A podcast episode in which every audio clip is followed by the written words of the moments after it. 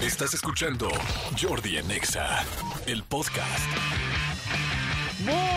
Buenos días, buenos días, buenos días. Son las 10 de la mañana con 14 minutos de este martes 23 de enero, martes eh, ochentero de este, ay, en este H programa que me da muchísimo gusto. Eh, le mando un gran saludo a toda la gente que nos está escuchando, a toda la gente de toda la República. Ya el Frente Frío, no sé si ya está pasando o qué está pasando en la Ciudad de México, pero bueno, ya no hace tanto frío como el domingo. El domingo sí el frío estaba tremendo, ayer hacía también frío, hoy hace un poco menos. Este, ahorita les ayudo, ahorita el serpentario me ayuda decirles si ya está saliendo el frente frío o todavía sigue. Este, ah, viene otro, viene otro frente frío. A ver, ahorita nos van a explicar bien.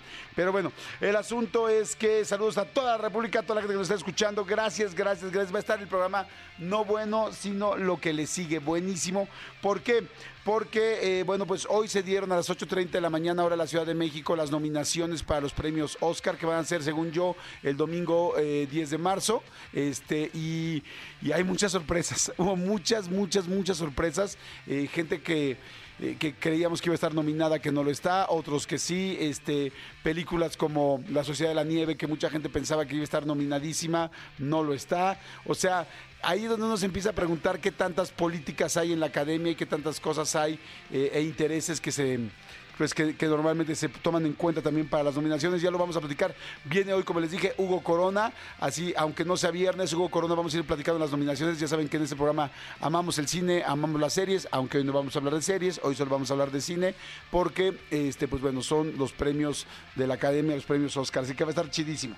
Este, eso por un lado. Por otro lado, tengo un invitado que llevamos un chorro de tiempo tratando de conseguir, porque teníamos muchas ganas de traérselos y de comentárselos. Este, o sea, más bien de compartir su información. Eh, él es Arturo Gallegos y él es paparazzi, pero de los paparazzis más famosos de este país y de muchos otros. Ha tomado fotos pues muy importantes que le han dado la vuelta a pues literal al mundo por lo pronto hispano, latino de habla, hispana, eh, con noticias de artistas que dices no puedo creer que él subió esta foto, que él tomó esta foto, cuánto tiempo estuvieron para poderla tomar, cuánto te pagan una foto, hasta dónde está realmente la ética de meterte con la vida de, privada de otra persona. Puedes tomar fotos adentro de una casa o no adentro de un departamento, este cuántas fotos se quedan callados y no y no este, muestran por no lastimar a la persona, por no deshacer una relación posiblemente o meterle problemas con sus hijos. Eh, se negocia con las fotos. ¿Cuánto se negocia? Es como, oye, tengo una foto muy mala tuya, eh, dame algo muy bueno tuyo para que no saque esta foto. Se extorsiona con las fotos. En fin, está bien interesante la plática. Eh, esta entrevista va a estar bien buena y bueno, al ratito la vamos a poner y también la voy a estar transmitiendo en mi Facebook este, eh, en vivo para que la puedan ver y la puedan checar y también en los de XFM para que estén todos súper pendientes. Este, gracias a toda la gente que vio ayer la entrevista de André Riu, que está en mi canal de YouTube. Cada vez hay más gente, hay comentarios increíbles. Muchas, muchas, muchas gracias. Y aprovecho para darle una gran felicitación a esta nueva, la nueva temporada eh, de la Orquesta Sinfónica de Minería. Ayer fui a verla a un concierto que la verdad estuvo, eh, pues estuvo increíble, estuvo fantástico el concierto en la sala de Zagualcoyot de ahí de, eh, evidentemente de la de la UNAM. Padrísimo, padrísimo el concierto, muy interesante. Estaba llenísima eh, la sala Nezahualcóyotl, que de por sí es muy grande, muy grande. Estaba casi llena, casi en su totalidad, para, pues bueno, darle la bienvenida a esta, pues nueva etapa de la orquesta de minería que estuvo fantástica. La verdad, felicidades, felicidades. Y este, y además, bueno, eh, me dio mucho gusto poder estar ahí. Ahorita les comento un poquito más.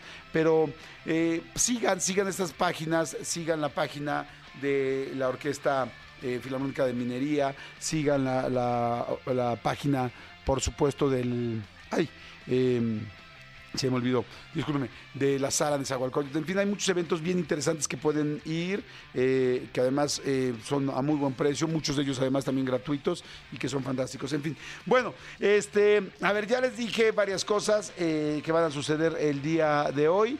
Ya les dije cuándo van a ser los premios Oscar. Ya llegó Benito a la jirafa African Safari. Benito ya está en African Safari, llegó bien, este, tras una súper larga travesía en carretera, eh, llegó a su nuevo hogar, así es que bueno, vamos a esperar a que ahora esté eh, en Puebla mucho mejor, mucho más calientita, mucho más cuidada y que, y que esté pues más... Pues, pues prácticamente en mejores condiciones, ¿no? Que es lo que uno eh, pediría. frase del día. Ah, espérense, algo importante que decirles. Yo, por ejemplo, me sorprendo muchísimo con los experimentos o con las innovaciones tecnológicas que tiene la historia. ¿Están de acuerdo? Ustedes imagínense, a ver, váyanse por favor, váyanse por favor. Mm, ¿Cuántos años sería? Más de 100. 150 eh, años atrás. Váyanse 150 años atrás de este momento y piensen que alguien te dice, eh, no, ¿saben qué? Estoy inventando algo que va a poder ver adentro del cuerpo humano sin que te tengan que abrir ni cortar nada. ¿Cómo? Sí, sí, o sea, te voy a hacer una fotografía adentro de ti con los huesos. Pero, y para que se vean los huesos, ¿cómo? ¿Cómo es posible? Pues sí, señores, en 1896, un día como hoy, el científico Wilhelm Röntgen eh, descubrió los rayos X. Pero imagínense los rayos X, o sea, es como si la fotografía los mega sorprendió, si filmar eh, los hermanos Lumière, tomar una cámara y de repente filmar a unas personas y ver que estaba ahí en una pantalla lo que habías visto hacía un día o dos días o, o cinco días y ver ahí las imágenes era impresionante. Imagínense decir, voy a hacerte un rayo, vamos, voy a inventar unos rayos que los cuales van a lograr meterse al cuerpo y poder ver qué hay adentro de ti y poder curar mejor una fractura, porque así fue, así fue exactamente un día como estos. Él empezó a hacer muchísimas investigaciones y después que dijo ya los tengo, tomó una foto precisamente de un, bueno, un rayo, unos rayos X, una eh, placa de rayos X de un brazo y la gente se quedó impactadísima, así no, juegues, ¿cómo? ¿Cómo se ve el hueso? Y entonces vieron dónde estaba la fractura y aprendieron los doctores cómo podían curar la fractura de una manera pues mucho más certera que solamente sintiendo dónde estaba la fractura, ¿no? Entonces ya podían ver dónde estaba, si estaba partido en pedacitos, cuántos pedacitos, qué tenían que hacer, en fin, y ya podían ir checando cómo iba el hueso también eh, más adelante. ¿Qué son los rayos X? Bueno, eh, son unas radiaciones, son radiaciones electromagnéticas eh, que pueden atravesar, eh, pues, ¿cómo se puede decir? La materia orgánica, o sea, pueden atravesar la piel, pueden atravesar la ropa, pueden atravesar, digo, te quitan la ropa, pero pueden atravesarla, este, atraviesan la materia orgánica y entonces como que rebotan y hacen la impresión en una placa de material fotográfico. ¿Se acuerdan que, bueno, ahora ya hay digitales, ¿no? Pero antes, ¿se acuerdan cómo metían completamente la placa? Y es pues una foto adentro pero tomada por este, radiaciones electromagnéticas. Está bien interesante y hay neta mis respetos para los científicos que cañones están. Y este y bueno, eh, una frase que les quería eh, decir, una frase que les decía rapidísimo de un escritor italiano que se llama Cesare Pavese, que dice, me encanta, dice, no recordamos días, recordamos momentos. O sea, la gente no se acuerda que, ay, ¿qué hiciste el 3 de marzo del 2007? O sea, la gente se acuerda del momento, ese momento donde te reíste, donde saliste con alguien, donde alguien se sentó contigo para preguntarte cómo estabas, donde alguien te acompañó en un momento difícil, donde tú como papá te sentaste con tus hijos. ¿Saben qué recuerdan los niños? Cuando jugaste con ellos. Los niños recuerdan, los, niños no recuerdan el juguete que, como que les llegó. Los niños recuerdan si te sentaste a jugar con ellos, si te sentaste a ver una película. Una novia recuerda ese momento donde eh, estuviste en un momento difícil donde la acompañaste cuando se peleó con sus papás y pasaste por ella, ¿no? Un esposo recuerda ese momento que le fue muy mal económicamente y la esposa le dijo, aquí estoy contigo y se sentaron y vieron cómo le hacemos. Una eh, esposa recuerda cuando su esposo, pareja o amigo, amante, lo que sea, le dijo, yo te apoyo, claro que puedes hacer esto y puedes conseguir ese puesto y creo en ti. Esos momentos son los que se recuerdan. No recordamos días en específico, recordamos momentos. Entonces, tratemos de generar buenos momentos.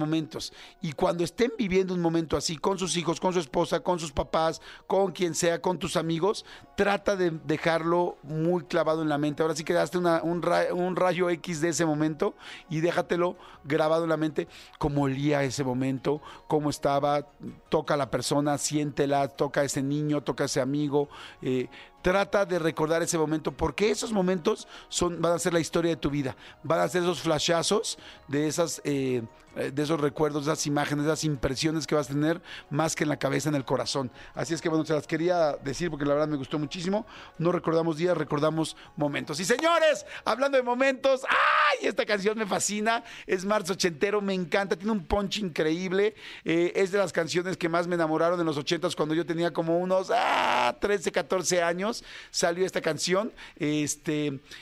Ay, no me acuerdo si esta canción salió antes o después de la película, porque la película de Amadeus, de Amadeus Mozart, eh, salió y creo yo que esta canción salió después de la película. No, antes, salió antes de la película.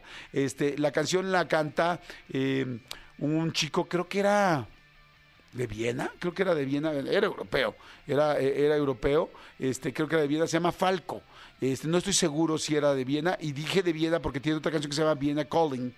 Eh, Era austriaco, pues sí, era, era, era de Viena, no, no, de allá no vienen las salchichas, pero este, pero sí viene Falco. La canción es fantástica, fantástica. Bueno, quién sabe, ¿eh? Capaz que las salchichas sí vienen de Viena y por eso se llaman de Viena, no lo sé. ¿eh? Mejor ahorita se los averiguo bueno y les digo. Este, pero bueno, la canción me fascina, se llama Amadeus, habla efectivamente de este genio de Wolfgang Amadeus Mozart y este, y la canción es una chingonería, me fascina. Y hoy Ay, que disfrute de poderla poner. 10 de la mañana con 25 minutos. Esto es Jordi Nexa. Buenos días, Comando Godín. Buenos días a la gente que viene manejando. Buenos días, Ames de Case. Buenos días a todos los ochenteros, noventeros, a los dos miles y a la gente de la nueva generación, generación Z. Escúchenla, porque ahí les va una buena rola que nos hizo bailar hace 40 años. Venga.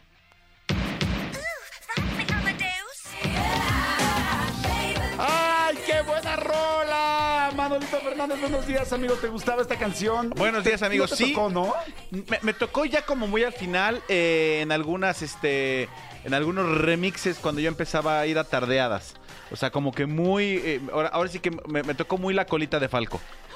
La- solo la colita de Falco. Solo la colita Sí, de sí, Falco. sí, pero, pero sí, eh, era- es, es como muy remixeable, ¿no? Sí, Sobre todo por el inicio, es muy, muy, muy remixeable. Sí, es que eso era lo padre, ¿no? Que era una canción ochentera, moderna, con mucho beat, este, con estos, este, como samplers así de audio, con esta chica gritando así, rock me Amadeus, como roqueame Amadeus, aquí, aquí Amadeus, qué bueno que de por sí era bien, Y es- bien, bien y está- Cusco ese canijo, ¿no? Y está la versión de Moderato, ¿no? Está la versión de Moderato, Sí. exactamente, pero sí es muy buena canción, muy mezclable y, y yo creo que algo que... ¿Es de muy- Molotov? Es- Ah, de Molotov. perdón, sí. Lo- amateur. ajá. Rock Me Amateur. Lo que era muy Amateur, padre era amateur. que pues mezclaban a un pues eh, pues uno de los más grandes compositores de toda la historia de la música clásica con pues un remix y era chido, ¿no? Sí, de hecho, de hecho, este, había un antro en el sur de la ciudad que se llamaba El Passage, que estaba Ah, en el Hotel. Royal. Impresionante Que ahora es el. Teatro Royal. Ajá. Este, y, y no sé, a lo quizá me estoy equivocando, pero según yo era con un sampleo de esta canción con la que abrían pista y era muy impresionante porque en ese momento bajaba una tramoya, se movía y era como de wow, ¿cómo hacen eso? No, ahorita obviamente eso este, no tiene nada que ver con lo que hay ahorita, pero era muy impresionante. Ese lugar, el Passage, esa discoteca, fue una de las discotecas, eh, y digo discoteca porque así se decía en Sí. ese momento, no, no se decía antro, era de las discotecas con- que tenía mayor equipo. O sea, todo el mundo decía, "Ah, es que van a abrir una discoteca con un equipo impresionante de luces, tecnología, audio, pantallas, y sí. Me acuerdo que cuando yo llegué fue así, crack, se me cayó la boca decir, wow, con el Passage. No duró tanto, tanto tiempo. Sí, no duró tanto, este, te- ahora es el Teatro Royal Pedregal, este, pero... No, eh, Royal Pedregal no, este... Sí. Sí, no. Sí, es- No, el Royal, no es el del Royal, el del Hotel Royal. Ah, Así, y ahí estaba el Passage, estaba abajo. Entrabas por un lado del Hotel Royal y estaba abajo. Ah, no, es que el pasaje original estaba en Avenida Revolución, en un hotel. En el. Radisson. Ajá. En un Radisson, sí. Pues, pues ahora pasó, a lo mejor me estoy equivocando, ¿cómo se llamaba el del, el del Royal? No sé. No, el del Royal era el Mamio. No. Passage está en Revolución, exactamente. Me está diciendo Adrián Moiselo, Passage está en Revolución. Entonces, ¿cómo se llamaba el que estaba abajo del, del Hotel Royal? Creo que Mamio, no, o el, no me acuerdo. Pero ahí un día me encontré a Lorena Herrera, hecha un forro, pues, como siempre he estado, con un señor chaparrito, chaparrito, chaparrito que la traía de novia, así, así parecía que venía como de llavero. Así como yo El comprenderé. ego. Gracias, El amigos ego. antreros. Gracias, Javo. El ego es el que estaba en el y, este, y ahí el me encontré a Lorena Herrera y así con el cuate chaparrito. Y decía, ¿quién es este güey que se anda ligando a Lorena Herrera? Y después le pregunté a Lorena, le dije, un día te encontré de, en ese lugar ahí abajo de- del hotel. Y me dijo, ah, sí, le digo, chaparrito, chaparrito. Le digo, que era mega millonario. Que me dijo, no, no, me dijo, era súper simpático. Me dice, lo adoré, lo adoré. Fue un güey con el que salí, bueno, un cuate con el que salí y me divertí cañón. Le digo que Lorena Herrera es una mujer bien inteligente y bien buena Ah, onda. es adorable. Y Aquí la queremos mucho. Y me dijo, me dijo, este cuate fue una de las parejas más chidas que tuve. En fin, pero bueno, este, qué padre lo de los antros. Un día deberíamos hacer un Sí. programa de antros. Sí, sí, Estaría sí. bueno, mira, y con- Discotecas. exacto, discotecas. Exacto. Y, y con Javo y con... sí, con Adrián y Moiselo, Adrián sí. Moiselo nos ponen, ay, Adriancito, te mando saludos. ¿Dónde está mi holandesa? Él me entenderá. ¿Qué onda, amigo? Nada, amigo. Oye, este, hoy se presenta Andrés Guardado. eh, de hecho, van a hacer una presentación muy, tip- muy, este, como las de Europa.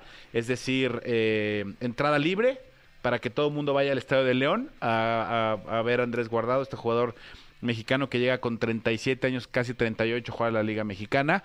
Que, mm, que creo que también va a ser un gran impacto económico porque el fin de semana no lo comentamos, lo despidieron allá en, en Betis donde jugaba jugaron Betis contra Barcelona y le hicieron todo un pasillo, le hicieron todo una, un homenaje, la gente del Betis lo ama, estuvo más casi no sé cuántos eh, partidos jugando con la camiseta del Betis, se convirtió en un ídolo allá en Europa y ahora bueno, este viene para acá para los Esmeraldas y todo parece indicar que las Chivas el sábado presentan a Chicharito. Ok. O sea, parece que ya es un hecho. Incluso ayer eh, trascendieron unas fotos. Trascendieron. ¿Qué tal que ya hablo como, como mi Gil Barrera? Le mando un abrazo grande.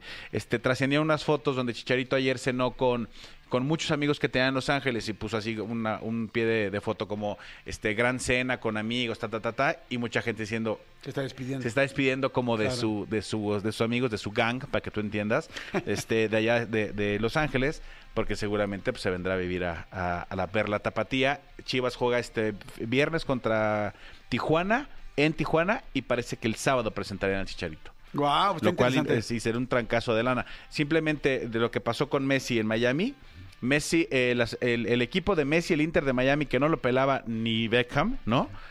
Ya jugó, la semana pasada jugó contra la selección del Salvador en El Salvador. Ajá. Tengo muchos amigos y amigas Sí. en El Salvador y me dijeron que el estadio estaba a reventar y fue todo un fenómeno que fuera Messi El Salvador. ¿no? Claro, pues sí. Ahora jugó en Dallas ayer, eh, que por cierto perdieron, y ahora va a ir a jugar a Arabia contra el equipo de Cristiano Ronaldo. O sea, está haciendo una gira, antes, eh, la O sea- pretemporada del Inter de Miami, está haciendo una gira de, de pretemporada que no lo hacen muchos equipos europeos, porque están llevando, por supuesto, a las estrellas que contrató el Inter de, O sea. Salvador, Dallas, Arabia Saudita, se, están, se están entrenando, se, está- digo, se están fogueando, Sí. están trabajando fuerte, pues sí, como dices tú, no solamente es que llegue Messi, que tengan ahora hasta a esta y a varias superestrellas que todo el mundo está volteando a ver, sino que también seguramente pues está subiendo el nivel de fútbol, ¿no? Sí, sí, sí, sí, sí. En algún momento tendrá que subir, ¿no? ¿No? Sí, por supuesto que sí, y la gente va a voltear a ver la MLS, eso es un hecho. Es un hecho, pero sí, definitivamente yo sí sigo pensando que, que, este, que no era por allá, pero bueno, eso ya no me voy a meter en esas cosas que no me corresponden a mí. En fin, señores, son las 10 de la mañana con 35 minutos. Como les dije, aquí está Hugo Corona. Vamos a hablar de las nominaciones de los premios Oscar y este lo vamos a estar transmitiendo en vivo. Yo lo voy a transmitir en vivo en mi Facebook y en Exa, ¿dónde lo vamos a transmitir? Ahorita les digo dónde lo vamos a transmitir. lo van a grabar para, van- YouTube, yo creo, Lo voy a grabar para YouTube. Perfecto. Señores, no le cambien, regresamos 10.35. Y este, ah, espérense, por cierto, vayan a Fat Burger, vayan a Fat Burger a ver los playoffs de los este Los juegos de campeonato de la NFL. campeonato de la Sí. NFL. Vayan a comer, vayan a echarse una buena hamburguesa. Hay muchísimos lugares este deliciosos que están muy muy buenos. Perdón, hay- está en varios lugares. ¿Qué es Fat Burger? Fat Burger tiene una variedad alucinante de hamburguesas, están increíbles, tiene alitas, tiene boneless, tiene eh, más de 10 sabores de salsas a elegir con las boneless y además las hamburguesas están buenísimas, hay large, extra large, doble X, triple X.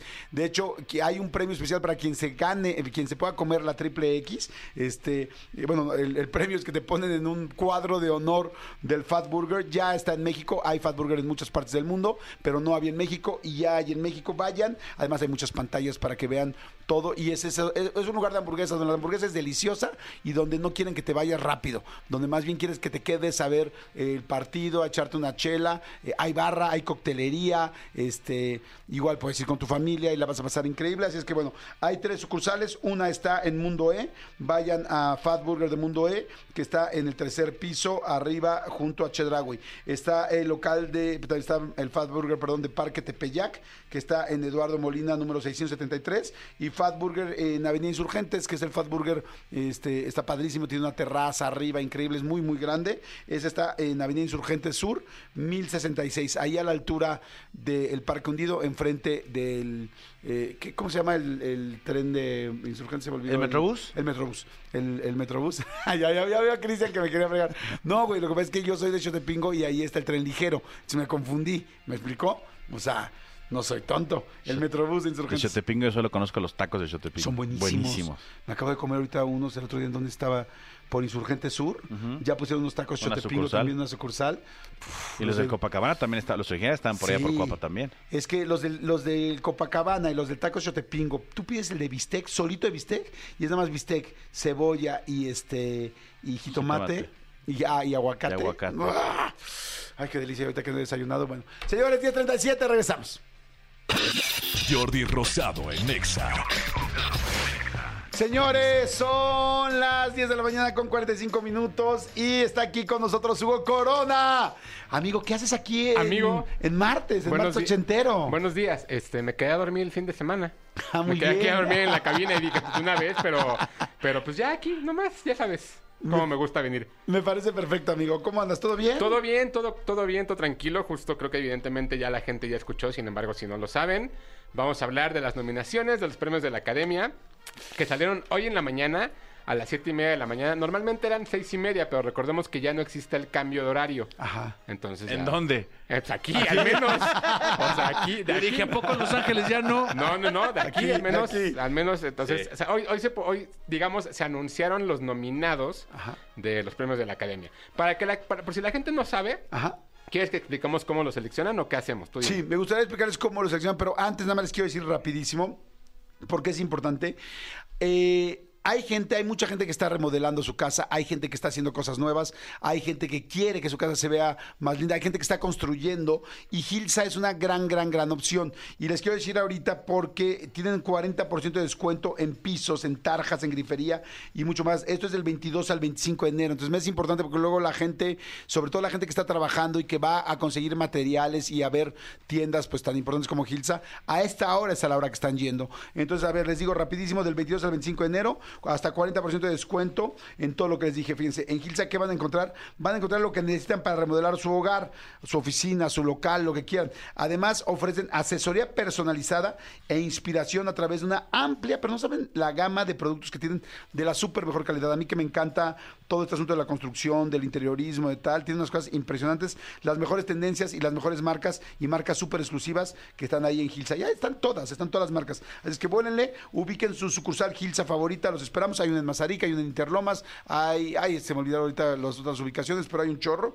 Con Gilsa, expresa tu estilo y presume tu hogar. Perdón, amigo, No, pero no. este, ahorita me preguntaron sobre esto y de una vez quise aprovechar para Está decir bien. que ya sé que me voy a ir como hilo de media ahorita con lo de las con lo de las nominaciones. A ver, A ver. entonces, ¿cómo se eligen las nominaciones? Las nominaciones lo que hacen es los estudios eh, de, de las películas, digamos, lo que son Paramount, Netflix, eh, Disney, todos ellos, agarran una serie de películas y entonces las proponen para que sean, digamos, como elegibles para ser nominadas. Cada O sea quien que- eh, propone las suyas. Cada quien propone las suyas o cada productora, cada uno decide y, de- y decide, yo quiero que esta película eh, sea elegida para mejor maquillaje, mejores efectos, mejor guion. Exacto, yo con- o sea, nosotros consideramos que esta podría entrar en tal categoría. Exacto. Así como cada país manda su película favorita, España mandó La Sociedad de la Nieve, Exacto. diciendo, esta es la que nosotros creemos que nos representa como la mejor producción de este año de España. Exacto, ¿no? En México fue Totem. Luego, de ese grupo de, de- de- películas, a todos los miembros de la academia se les manda una copia de las películas para que las vean y ellos deciden qué tip- qué- en, en qué categorías deberían de estar nominadas las películas. Es decir, la gente que hace el cine son los mismos que nominan a las películas. Una vez que se eligen, que, se- que son los nominados, cada eh, categoría tiene eh, evidentemente diferentes miembros. Es decir, todos los que son directores votan para mejor director. Todos los que son fotógrafos votan para mejor fotografía. Todos los que son músicos, mejor música. Y los que, y digamos, todos, to- todos los miembros votan por mejor película. Ok, ¿No? fíjense, eso está bien interesante lo que acaba de decir Hugo, yo no lo sabía. ¿Por qué? Porque si tú de repente dices, ¿cómo mejor fotografía por esto? ¿Cómo mejor sonido por tal? Este, claro, nosotros lo estamos viendo desde la vista, desde el punto de vista de un espectador más. Exacto. Pero los que decidieron son seis personas que se dedican a hacer audio. Hacer que- eso mismo, Entonces, sí. capaz que ellos dicen, es que esto que se hace ahí es dificilísimo hacer. Y nosotros no lo sabemos y ellos sí lo saben. Es como cuando un experto está calificando el patinaje artístico. Claro. Dice, es que aquí son las tres vueltas y el ramversé. Inga tú, no sé ni lo que es el ramversé, pero dicen, eso es casi imposible hacerlo y nunca nadie lo había hecho y, y nosotros normalmente no lo sabemos. Exacto. Por eso normal, no, no normalmente, por eso muchas veces eh, en la película que gana mejor director, mejor actor, mejor actriz, no necesariamente gana mejor película. Exacto. Que esa es también parte de lo que viene con, con- con mejor película, ¿no? Hay algunas películas que están nominadas como por base, porque existe algo que se llama el lobbying. Lobbying es que un productor o un ejecutivo va y habla con la gente y le dice, Claro. oye, no, pues échame la mano, esta película tal, oye, no, pues fíjate que, fíjate que aquí esta actriz va, va a despegar, échame la mano, que era mucho Como lo que haciendo hacía. relaciones públicas. Exacto, que era mucho lo que hacía Harvey Weinstein. ¿No? En su momento. Harvey Weinstein lo que hacía. Entre otras cosas. Bueno, sí. ¿En la isla? ¿O dónde Entre otras hacía? cosas, ¿no? Que iba y hablaba con ellos y los presionaba para decir, vota por esto y te, te, te pongo lana para tu Te película. fondeo acá de esta exacto. manera. A ver, eso está bien interesante. Entonces- a la gente, perdón que te interrumpa, nada más quiero decirles que estoy transmitiendo en vivo para que vean a Hugo Corona, a Manolo Fernández y a un servidor por TikTok. En mi TikTok, que es Jordi Rosado O, de oficial. Jordi Rosado O, estoy transmitiendo en vivo esta, esta comunicación de Hugo Y Corona. yo lo estoy transmitiendo en mi Instagram también. Que es Hugo Corona. Hugo Corona, Así también es. en el Instagram de Hugo Corona. Perfecto. Entonces, perdón, te Entonces, interrumpí. básicamente así es como se eligen y eso es como sucede un poco las nominaciones. Evidentemente, sabemos que hay algunas películas que no llegan a ese corte y que todos decimos, no, sí debería. Siempre hay injusticias, siempre hay cosas. En esta ocasión, creo que hay más injusticias de las que uno pensaría. Sí. Porque de entrada, mejor, en mejor director, no está nominada Greta Gerwig, la directora de Barbie. Híjole, eso está bien complicado. Y Porque. Yo, Ajá. yo no voté por ella. No, tú no votaste, pero ponte tú que yo sí. Claro. Y a ver qué, qué, uno, qué- traes o qué, ¿no? Pero bueno, Ella ya había sido nominada por Lady Bird, ¿no? Lady Bird, ella, sus tres películas como directora, las tres que tiene, ha sido nominada como mejor película. Lady Bird, Mujercitas y Barbie. O sea, ¿Mujercitas de qué año? de la, hace tres años. Ah, ok, ok. Sí, no sí. la Mujercitas de Cuarón. No, esa es no, Mujercitas de Cuarón. ¿Me estoy confundiendo? Es la princesita. Princesitas, Sí, perdón, no, perdón, perdón. no, no. son ella lleva tres películas hechas como directora y las tres han sido nominadas como mejor película. Y ninguna de sus películas había tenido el éxito que ha tenido Barbie. Exacto. Ahora, sí creo que me parece, me, me- me llama mucho la atención porque mejor director está en Justine Triet de Anatomy of a Fall, que es una directora importante eh, en- en- de, de- de Francia. Martin Scorsese por Killers of the Flower Moon, Christopher Nolan por Oppenheimer, Yorgos Lantimos por Poor Things o, o Pobres Criaturas y Jonathan Glazer por The Son of Interest. Dicen que Jonathan Glazer está ocupando el lugar de Greta Gerwig. Ahora, Jonathan Glazer es un director importantísimo de videoclips, importantísimo de películas, que también merece estar ahí. Sin embargo, sí creo, y me llama la atención, que la academia nunca ha nominado a más de una mujer en esta categoría, En la de mejor director. en la mejor director. Y, a- y- y ahora ese puesto se lo dieron, entre comillas, a Justin Triet. Ok. ¿Por qué crees?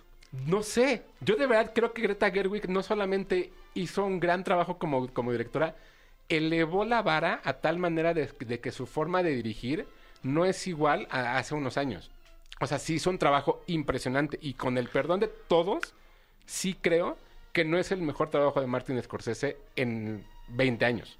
Sin embargo, está nominado como mejor director. Ok, explícale a la gente, por favor, eh, ahora sí que en la voz de un experto, ¿por qué Greta Gerwig es una, eh, hace un gran trabajo de dirección en Barbie? Casi todo mundo, o bueno, mucha gente vimos Barbie.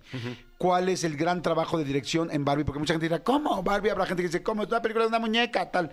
Diles por qué es tan Creo buena que, directora. creo que justo uno de los momentos en, en- en el cual ella como directora atraviesa un gran trabajo dentro de la película es cómo va llevando la película y cómo nos va contando cada momento y cómo va planteando cada encuadre al final del día. Una cosa que creo que es importante mencionar es, está nominada como mejor película. Está, nominado él, o sea, Ryan Gosling. Como mejor actor. Como mejor actor de reparto. Está nominado como mejor guion que escribió ella con Noah Baumbach. Está nominado la, la- la actriz mejor- de reparto. Está nominado el Mejor fotógrafo. canción. Exacto. Hay como muchas cosas que ella fue la que fue llevando el barco, ¿no? Entonces, al final todas esas decisiones son, del, son de la directora.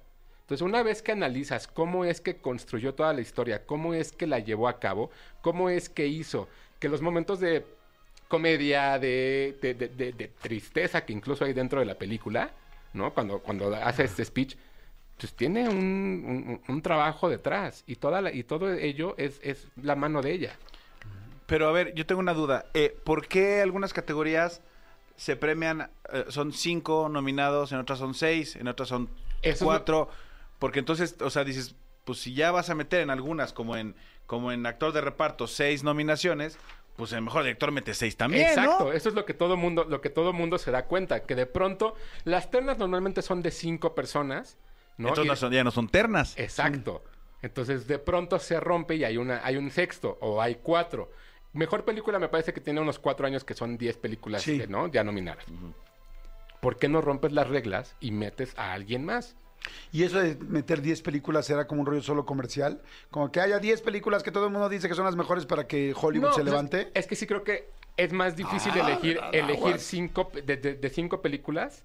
Es muy difícil decir, ok, esta es nuestra terna y estas son las cinco mejores, cuando realmente el, el espectro era mucho más grande, ¿no? Pero sí creo que, por ejemplo, ahora en Mejor Director no pasaba nada si metías una sexta persona, Claro. ¿no? Y además, perdón, pero el día que Martin Scorsese o que Steven Spielberg ya no estén con nosotros, o sea, eh, eh, o sea, ¿a quién vas a nominar? Sí, yo creo que a mí, por ejemplo, la película de Barbie en específico, para la gente que diga, pero ¿por qué tendría que estar ahí nominada ella? A mí me parece un trabajo de dirección fantástico. Cómo te lleva del principio de lo más plástico, chistoso, divertido, inclusive fársico, porque es farsa, cuando baja Margot Robbie en la, en la resbaladilla, todo este rollo que, que camina sobre el piso, que no, hay, El no es viaje en el agua. carro. To- todo eso que es como muy chistoso, Sí. hasta de repente las cosas como de Ken, del rollo del feminismo, de todo el machismo, y después cómo terminas en una historia súper, súper seria, perfectamente bien hilada, sobre la situación de las mujeres, la situación de cuánto vales.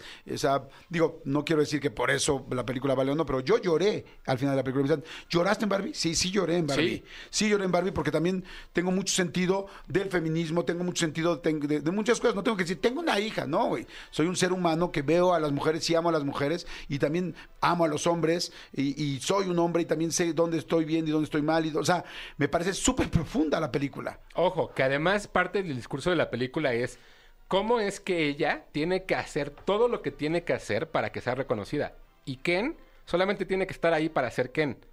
Y entonces el discurso se vuelve mucho más meta cuando ves que Ryan Gosling está nominado y, por ejemplo, Greta Gerwig y Margot Robbie no lo están. Eso está cabroncísimo. Eso está O sea- fuertísimo. O sea, que Margot Robbie no esté nominada como mejor actriz. Que igual no se lo va a llevar. Igual yo creo que el Sí. premio ya es directo de Emma Stone. Eso me parece que no hay forma. Pero, o sea... Es como si fuera una, una vendetta, como dice mi hija. Una vendetta contra estas dos mujeres de esa película. Como. ¿por qué las dos no están? ¿Cuál es tu este, eh, hipótesis? Yo la verdad es que no lo entiendo. O sea, como que en mi cabeza no veo más allá de... de no- o, o- ¿qué, qué está pasando?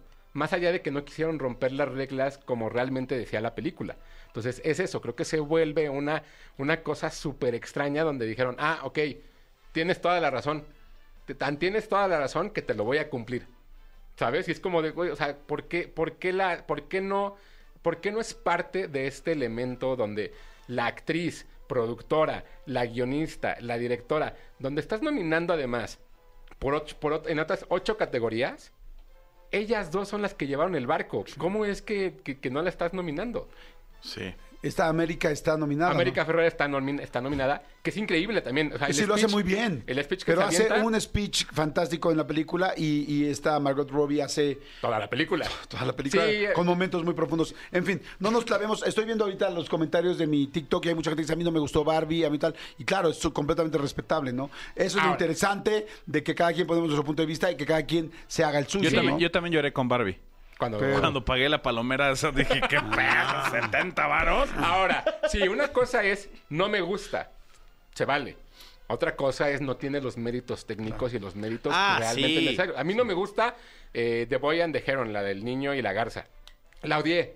entiendo por qué está nominada. Porque odia a las garzas y te dan Porque odia a los niños. Ah, cierto. no, no, no, no, no, no. Pero la película no me gustó, pero entiendo Sí, por qué claro. está nominada. Entonces, vaya, una cosa es no me gustó, Sí, otra yo- cosa es está mala. Claro. Oye, a ver, vamos, mejor película. Está American Fiction, Anatomy of a Fall, Barbie, The Holdovers, eh, Killers of the Flower Moon, que ya me dijiste que está bastante buena, ¿no? La de Sí. Scorsese, que me dice que no es el mejor trabajo como director, pero que la película es bastante buena porque que a mí me da toda la flojera del mundo. Ya está en plataforma, ¿no? Está en Apple TV Plus. Apple TV. Ok. Sí. Maestro, que dicen que está también... ¿Qué? A mí me da toda la flojera del mundo. Esa es una de las nominaciones que no entiendo. ¿Ya la viste? Ya. Ok. Oppenheimer, que yo creo que va a ganar. Past Lives, Poor Things, que me muero ganas de verla y no alcancé a ver este fin de semana. Y Zone of Interest. Sí. ¿Cuál crees tú que gane y por qué? Oppenheimer. ¿no? O sea, creo que está marcadísimo que va- la mejor película que va a estar es, es Oppenheimer. Creo que al final Christopher Nolan hace una película no solamente tensa y no solamente que habla de la guerra y no solamente que dura tres horas, la hace buena. Es entretenida y es un libro de seten- 786 páginas. Yo tengo que aceptar que los primer, la primera hora y media de Oppenheimer me costó un chorro de trabajo. O sea, verdaderamente, o sea, la quiero ver tres veces. Porque hubo miles de cosas que, Sí. que- que se me fueron. Así de, ¡ah, vas muy rápido, espérenme! Sí, a mí la última media hora es la que me cuesta trabajo, pero vaya, es un peliculón, la verdad. O sea, Oye, ya cuando dices uno, a mí las primeras dos horas y media Sí, me sí, trabajo. sí, Yo a sí, mí la sí. última media hora sí, madre sí. santa. ¿Por qué no platican? ¿Por qué no se van a comer? sí, exacto, ¿por qué no juntan? Entonces, Oppenheimer, ¿crees que podría alguien hacerle competencia a Oppenheimer en esta mejor película? Crea- eh, Poor Things de Yorgos Lantimos, sin lugar a dudas, podría llevarse mejor película y a nadie le duele. Y en tercer lugar, yo creo que Barbie. Con todo y que el de Holdovers es mi película favorita. Holdovers está O fantástico. sea, sí creo que no tiene, no tiene posibilidades para mejor película. ok. Mejor director. Eh, la, la película de Justin Treat, eh, ¿se dice Justin Treat o Triet? Justin Triet. De Anatomy of a Fall. eh, ¿Es buena? Eh, ¿Ya la viste? Es muy buena. A mí igual, eh, y lo comenté, lo Porque, perdón, lo, lo pregunto porque dices que es posiblemente por la que sacaron a Greta Gerwig. No, no, eh, no. Jonathan Glazer, de, de Ah. Son of Interest. Pero no, la película de Anatomy of Fall es muy buena. A mí no me gusta, me parece que no tiene mucho más allá de, la- de lo que te está contando. Entiendo que a lo mejor mucha gente está viendo más allá.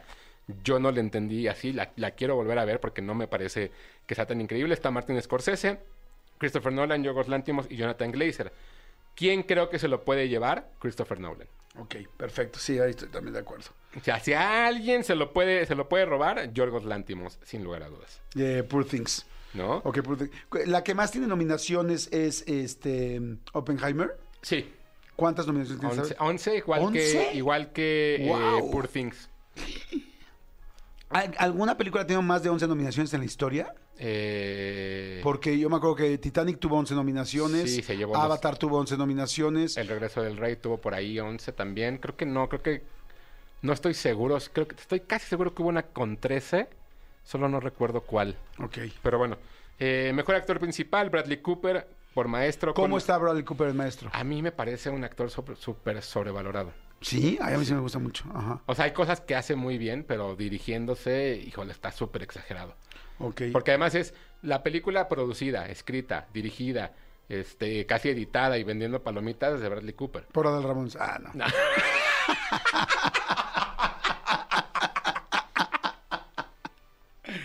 No sé, solo lo O sea, dije. Dicen por ahí, ¿no? Pero bueno, Bradley Es que había Cooper. algún momento, ¿verdad, amigo? Sí. Donde sí teníamos un, un texto de dirigido por Adal Ramones, este, producido por Adal Ramones. Sí, sí, sí, es casi, Sí. casi eh, eh, como el Oti. por Adal Ramones. Exactamente. Titanic tuvo Pero, sí hay 14. gente que- pero realmente sí hay gente que hace todo. Sí, sí, sí. O sea, eso sí es real también. Robert Rodríguez sucede también por ahí, pero bueno. Bradley Cooper, mejor, eh, mejor actor, junto con Colman Domingo por Rustin. Hay muchas con 13 nominaciones. Paul Giamatti por Sí, The Holdovers, Cillian Murphy por Oppenheimer y Jeffrey Wright por American Fiction. Yo creo que Paul Giamatti se lo lleva. Yo también creo. Lo rebasó por la derecha, se los dijimos desde el año pasado. Yo creo que Paul Giamatti le va a ganar a Cillian Murphy. Cillian Murphy, pues es de, eh, bueno, mucha gente lo ubica por Oppenheimer, lo ubican también por este... Peaky Blinders. Por Peaky Blinders, que ahora está también súper Sí. de moda. Pero Paul Giamatti como que ha hecho muchos personajes también de humor. Entonces, verlo en este personaje de un dramedy tan fuerte como de Holdovers, en México se llama Los que se quedan. Los que se quedan, justo. Los que se quedan. Ay, está fantástico. Él está increíble. Una pregunta. Lo van a ver en la película. La gente que no ha visto de Holdovers, que está bien bonita, bien, bien bonita. Vayan a verla. Eh, el personaje del que es un maestro tiene un ojito, tiene un ojo. Un ojo que se le va. pa- para arriba, ¿no? Que se, que, que se le va para arriba. Este, inclusive yo que vi la película, la vi este, con mi hija, ya no me acuerdo si con mi hija o con mi novia, y le decía, mira, los niños no se fueron de vacaciones, pero el ojo de él sí.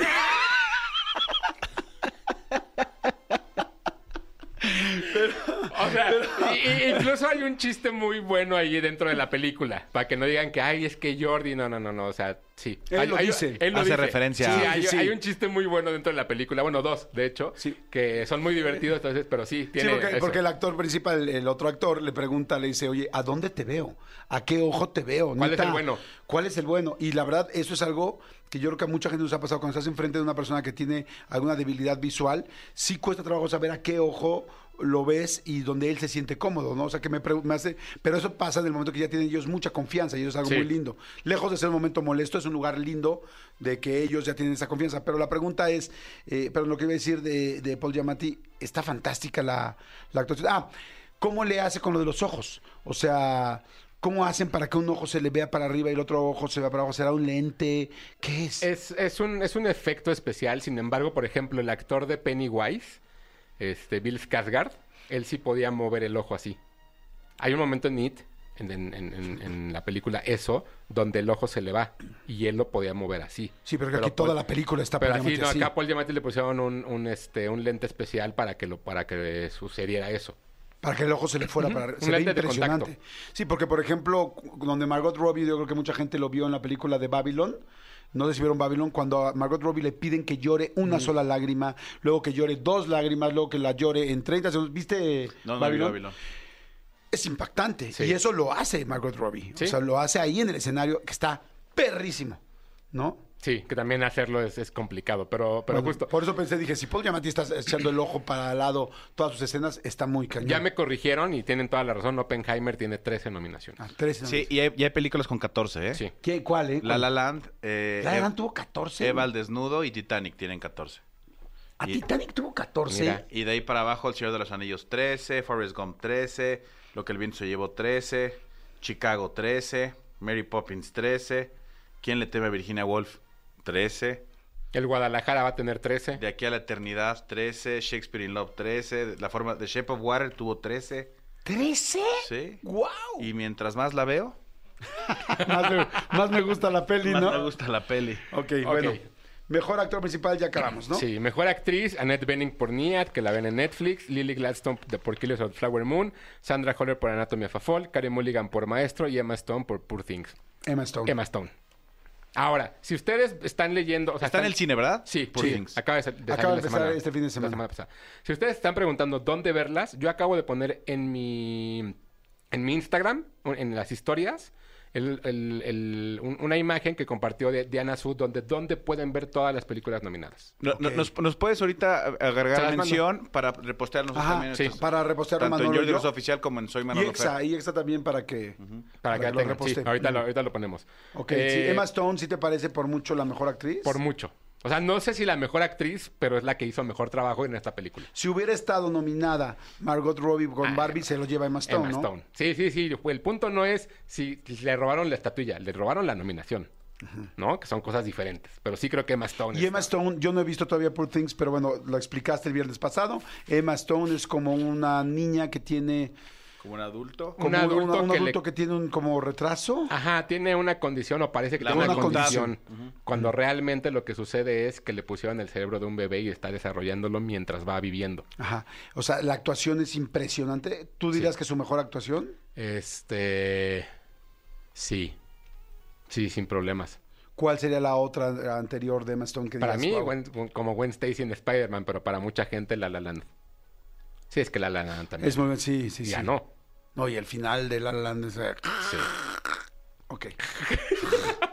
o sea... Oigan, a ver, mejor actor de reparto. Cruella también es muy buena. Sterling K. Brown, Ay, Robert De. Niro. En Cruella también lo También. Ah, sí, hace Robert De Niro, Robert Downey Jr., Ryan Gosling, Charles Melton y Mark Ruffalo. Aquí está el ejemplo de que hay más actores nominados de los que debería haber, pero bueno. O sea, pero ve, ve el nivel de actores de reparto. Sí, o sea, no es el mejor actor, es el mejor actor de reparto. Robert De Niro, Robert Downey Jr., Ryan Gosling, Charles Melton, Mark Ruffalo. Sterling K. Brown, ¿no? Creo que ahí el menos conocido dentro de la industria, evidentemente, es Charles Melton, que es el, el- el morro que hace en, en May December a, a- a este personaje que se casó con una maestra 25 años más grande que, que- que ella, que es Julianne Moore, que pues yo también lo hubiera hecho, pero bueno. Eh, yo creo que ahí se lo lleva Robert Downey Jr. Sí, todo el mundo habla de Ellen Oppenheimer, ¿no? Sí, sí, Robert Downey Jr. lo hace brutal. Mejor actriz de reparto, Emily Blunt, Daniel Brooks, América Ferrara, ¿no? Por Barbie, Jodie Foster y Davine Joy Randolph por eh, The Holdovers, que creo que es la que se lo va a llevar. Ok. ¿no? Y bueno, o sea, básicamente por ahí también viene eh, mejor película internacional que da la casualidad que Anatomy of a Fall no la pudieron mandar como película francesa porque la, mayor cantidad de diálogos es en inglés. Pero la zona del interés o de Zone of Interest es de Reino Unido la película. Pero también está hablada en inglés. Oye, México entonces no entró con Totem. Totem no lo logró, pero yo creo que la Sociedad de la Nieve se lleva la Yo voy súper con la Sociedad de la Nieve. Sí. O sea, Sí. me fascina, me encanta, me parece increíble. O sea, o sea, literal, hoy sí estoy con España a full. Sí, sí, ahí sí. Con Bayona, con España, con los efectos especiales, con todo. De hecho, Aunque está nominado- es gringa y española, ¿no? No, es chilena y española. Porque al final está financiada con el dinero de eh, Netflix España. Pero al principio dice una película eh, hecha por esta- Ah, estadounidense Unidos, y pero- España. Pero la parte de la postproducción. Ok. Sí, sí, sí. ¿No? Entonces, pero bueno. Ok. A ver, bueno, vámonos rápido a los principales. Mejor canción original. Ajá, ¿no? a ver, ¿cuáles son? Que está The Fire Inside the Flaming Hot. I'm Flaming Hot es, es, eh, la de los, la de los chetos. chetos. Ajá. No era... Ah, es que sí es película, pero de... ¿Qué es de Netflix? ¿o ¿Dónde De está? Star. Pero en. Estados Unidos sí salió en cines. Ok. Eh, I'm Just Ken de Barbie. Eh, It Never Went Away de American Symphony. Waxaxe, espero que lo haya pronunciado bien, The Killers of the Flower Moon. Y What Was I Made For de Barbie, que yo creo que va a ganar esa, porque es de Billie Eilish. Oye, ¿se, se- se vale que, se, que en una categoría haya dos de la misma, de la misma Sí. película? Ah, Sí, sí, sí. No me acuerdo. Los musicales normalmente se llevan ese tipo de cosas cuando hay musicales, pero sí, sí, es, Ok. es totalmente válido. Yo creo que la, a mí de la que más me gusta de las, de las que estamos diciendo es la de, no conozco todas, pero What Was I Made For de Barbie se me hace fantástica. Billie Eilish ya tiene, bueno, evidentemente tiene Grammy. Ya tiene Oscar. ¿Ya tiene premio, Oscar? ya. por, eh, por este No Time to Die. Ok, solamente le faltaría un... Es ¿Tony? Tony, ajá. Y entonces, no, y Grammy, Gra- Grammy ya, a ver, Grammy, Grammy. Emmy, A ver, es que hay unos premios que son los eh, EGOT, Ajá. que es cuando tú puedes, tienes los cuatro premios más importantes del teatro. Es que un lo Tony- acaba de hacer eh, Elton John. Exacto, un Tony Un del Golden teatro. Globe. Ah, eso, es un Golden Globe. Tendría ya un Golden ya Globe. lo tiene. Ok, entonces nada más le faltaría un Tony. O sea, lo que le urge a Billie eh, Eilish es hacer Un una, obra de teatro musical. Según porque- yo, hay dos personas que lo tienen. Que debe de ser. Elton John es uno. No, entonces son tres. No, Elton son John- más, ¿eh? Ah, bueno, los, los que yo digo son Elton John, Lin Manuel Miranda, puede ser. Y creo que Eminem. Creo Eh. que Eminem ya está también por ahí como para el tercero. ¿Sabes quién lo tiene también tú, eh, este que amas del teatro musical, amigo? Así el rey del teatro musical. Andrew, Andrew, Andrew Lloyd Webber. Webber. Andrew Lloyd Webber lo tiene también. Ahí está. Sí, pero. No, sí, Mel 19 Brooks. ganadores. Sí, Ah, hay muchos ganadores. Ah, bueno, ok. Ajá. Eh, Luego luego es que no todos son tan famosos como Elton John, que Sí, todos no. ubicamos, no, ¿no? no, no. Mejor película Sí, animada. Elton John. Creo yo que dejaron fuera una vez más Tortugas Ninja, pero bueno, The Boy and the Heron. Amigo, creo que tus tortugas ninja, cabrón, te gustaron a ti. O sea, amigo, no, ¿en qué nominación están? Est- Están, están nominadas en mejor película, en las mejores películas animadas, en los premios de las películas animadas. O sea, no aquí en el premio Oscar. No, no, no. Amigo, no. tú lo Yo sé. como número uno. O sea, Yo sé- No, no, como número uno no, pero sí creo que falta. Yo Está- creo que amas las tortugas ninja. Está- porque No. Está muy bien hecha la película. ¿Cómo se llama la serie esta de anime? La, la plataforma de anime. Crunchyroll. Crunchyroll. Ahí está en Crunchyroll. en los Crunchyroll Awards. ¿Ya la vieron? ¿Sabes qué? Que mira, ¿Ya que, la vieron? Que se agarren las cuatro tortugas ninja de la mano y que digan ¡Anime! A ver, a ver, a ver, a ver, a ver. Aquí vamos a preguntar algo. ¿Ya la vieron? No, no la he ¿Ya la viste? No, Ya. pero me queda muy claro. ya- no estuvo en los Golden Globes, no estuvo en los premios Oscar. Sí, Güey, no puede ser de las mejores películas. O sea, seguro está chingoncísima, No estuvo ni en los Arieles. mega bien hecha. Ni en los O sea, telenovelas seguro estuvo. está mega bien hecha, no lo dudo. Pero le vas a dar su luchador Pero de sí, plata. sí creo que de repente, pues cuando... ¿Le un- vas a dar su luchador de plata? Sí, eso sí, su luchador de plata. Pero sí creo que de repente, es como yo, de repente me engancho con la sociedad de los poetas muertos. Yo te puedo decir, hablar, pero claro, dependía del momento de la vida que yo estaba pasando, que estaba yo en una escuela de puros hombres donde eran súper castrantes, nos traían en chinga. O sea, hay muchos elementos que te hacen pegarte con una película, pero que no necesariamente es, es fantástica la película por eso. ¿Estás Desde queriendo de decir que. Hugo vive en una alcantarilla? Básicamente lo que está diciendo. No, creo que lo que quiso decir es que no vi suficientes películas. No, estoy diciendo que sabes cañón de cine, pero que además tienes una estima especial por las tortugas ninja. No, si se fuera, si, perdón, pero si fuera de estima, así de estima, sí está bien. Sería de Barbie, Sí, ¿no? está. El chicharito estaría nominado en todo.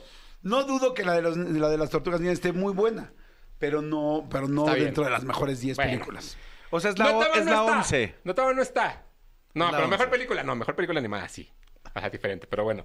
The Boy and the Heron, Elemental, Nimona, Robot Dreams y Spider-Man. Oye, Across- tampoco está Wish.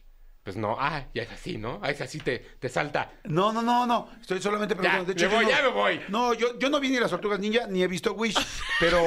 Estoy pero- discutiendo con alguien que lloró porque no están las tortugas ninja y alguien que lloró con Barbie. O sea, o sea, Los dos lloramos con Barbie, ¿verdad que ¿eh? vamos A con Barbie? Y tengo que decir que no he visto las tortugas ninja, capaz que me enamoro de la ¿Qué tal, película. ya ves? oye, aquí gana quién? Spider-Man, ¿no? Yo Seguro. esperaría que Spider-Man y que espero de verdad que no gane The Boy and the Heron. De verdad, espero. La- pero bueno. Mejor guion The adaptado. Boy and the Heron ganó en los Golden Globes, Yo ¿no? sé. Sí, sí, sí. Y Tú ya viste The Boy and the Heron, ¿no? ¿Qué opinas? Rapidísimo, Ton- Tony Montoya, que es, eh, ¿cómo se llama? ¿El niño y la gaviota o cómo? El niño y la garza. El niño y la garza. Ajá. La película a mí me gustó mucho, o sea, porque esa parte eh, técnica de, o sea, a mano, o sea, es mano alzada, o sea, no... ¿De es- tiene- animación? Tiene, muy pocos retoques digitales, o sea, es como otra animación, pues, tradicional, es anime. Eso sí puede llegar a, a Crunchyroll. ¡Anime! Es así, es así. Y, y- y fue trabajada en. Colombia, ¿no? Y, ah, sí, y aparte tuvo una, pues tuvo una noticia viral porque una chava de Colombia mintió diciendo que había trabajado en Estudio Ghibli, pero en fin, la película es muy buena. Ok, es de un... muere alguien, ¿no? A ver, La- explícanosla en 30 Explícanos. segundos. Sí, a mí me la explicó en 30 segundos el otro día, pero me La tonté. película trata de es eh, un viaje que tiene un niño para pues para curar su duelo por la muerte de su madre. Así de simple. Y llega a un mundo fantástico y pues es algo muy de Hayao Miyazaki, algo muy de pues muy de estudio Gilby, muy de fantasía y pues a partir de ahí es como va a curar su duelo. Es la parte que yo entendí. Estoy a tres palabras de que esta generación Z hable otro idioma. Sí, para mí. sí, sí. O sea, estoy así, pero a tres palabras de que diga, no, no te entiendo, güey, mejor dímelo en inglés. O Pero- sea, O subtitúlamelo. Pero ¿sabes qué, ¿sabes qué le faltó? ¿Sabes qué le faltó? Y es que es muy onírica. Así, muy de sueños. O sea, lo- no dijo nada, no explicó nada de la película. Estás mal, Tony. No, sí Ah, explicó. No, no, sí lo explicó. A mí la verdad es que la película no me parece que sea tan increíble, pero bueno. Ojalá, vamos a ver. Mejor bien adaptado. American Fiction, Barbie, Oppenheimer, Poor Things y The Zone of Interest. Mucha gente dijo, ¿por qué Barbie está en mejor guion adaptado? Pues porque está inspirada en una muñeca. Ok, vámonos rápido, ya tenemos que cerrar. Mejor fotografía, este, El Conde, Killers of the Flower Moon, eh, Maestro, Oppenheimer y Poor Things.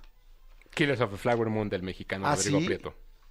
Oh, estaría buenísimo. Entonces está Rodrigo Prieto, estaría buenísimo. Ok, perfecto. Este, Y ya mejor la- sonido. Mejor, a ver, mejor sonido, ¿dónde No, está? yo quería meter, a- yo, yo sentía que ahí podía ir este también eh, La Sociedad de la Nieve, que me parece el sonido fantástico. Yo creo que Oppenheimer me gustaría que la ganara The Creator.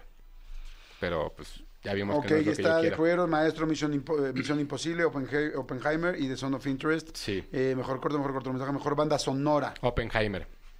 Ok. Este, está Indiana Jones, mira. Eh, Poor Things, Oppenheimer, Close of the Flower Moon, American Fiction.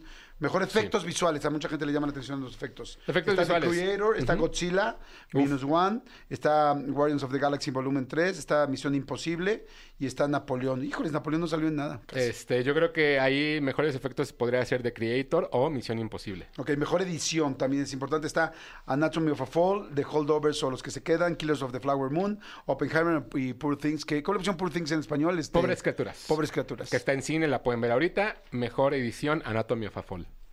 Ok. Y mejor maquillaje. Aquí sí está la Sociedad de la Nieve, pero yo no he visto ninguna de las demás, entonces no tengo idea. Maestro- Ah, sí, Oppenheimer. Oppenheimer, Golda, Poor Things y Society of the Snow o la Sociedad de la Nieve. Yo creo que se lo lleva Poor Things. ¿Ah, sí? Sí. Todo es como... Sí. Sí, está brutal eso. Sí, sí, Ok. sí.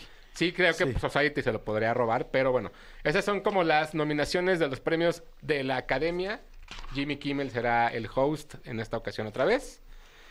Y pues ya veremos, ya, ya llenaremos nuestra quiniela aquí, como el año Vamos a hacer nuestra quiniela. Sí les quiero decir que, pues evidentemente, de hecho creo que tendríamos que tener un poco de ventaja nosotros porque, porque eh, pues, Hugo siempre gana. O sea, pues obviamente es, es el experto de este... La vez pasada ganaste Tú tú. ganaste. Bueno, una vez nada más, pero todas las veces que ha hecho... Y la anterior Tony, y la anterior Cristian. No, anterior- no, siempre, siempre Hugo ha estado arriba. Deberíamos de tener así como en el fútbol, ¿cómo se dice amigo en la quiniela? Como Handicap. danos- handicap, danos dos de ventaja. Ok. Porque pues tú pues eres experto en esto, amigo, y le sabes mucho. ¿Cuántas de ventaja? ¿Dos? ¿Está bien? ¿Dos? ¿Y le metemos Dos. un billete? Sí. Órale. Si quieren, yo no... Yo, ustedes, después. o sea, fuera de las categorías importantes, yo no participo en dos categorías.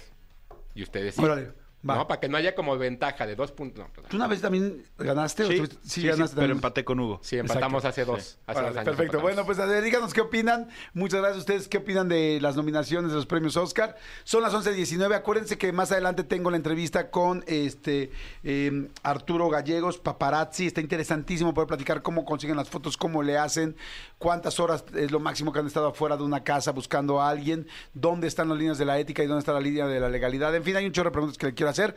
Eh, por lo pronto son 11.19. No le cambien. Esto es casi. ¡Señores! Está buenísimo el chisme Manolito Fernández. Vamos a entrar a platicar full, ¿no? Está muy bueno esto, muy revelador. Oigan, gracias a toda la gente que está mandando WhatsApps. Hay mucha, mucha gente que está mandando WhatsApp, que están mencionando cosas, que están diciendo este de las películas, se quedaron muy clavados y este y del día. Mañana vamos a hacer una dinámica que se va a llamar este Rolas Matonas. Vas a ver, Manolito. Me- estoy preparado, estoy preparado. Oye, y también para la gente que está preguntando, la, la gráfica esta que dijo Hugo Corona, de dónde ver cada una de las películas nominadas, ya está tanto en Jordi Rosado Oficial en, Inst- en Instagram como en arroba soy Manolo Fer. Ya la puso Hugo y la, y la reposteamos nosotros para que puedan ver exactamente en qué plataforma o en el cine eh, está cada una de las películas nominadas. Oigan, ¿no saben qué ganas tenía de hacer esta entrevista?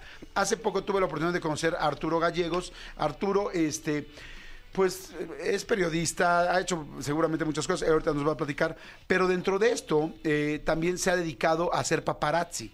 Y, y- y si bien la gente que somos, eh, pues, figuras públicas, puedes odiar de repente un paparazzi, odiar una situación, en el fondo también es una chamba bien complicada, bien pesada y bien difícil. Y, yo tenía muchas ganas de platicar con alguien y si bien siempre saludo cuando llego que ver que alguien me está tomando una foto o algo así a un paparazzi y también digo, pues la chamba está perra.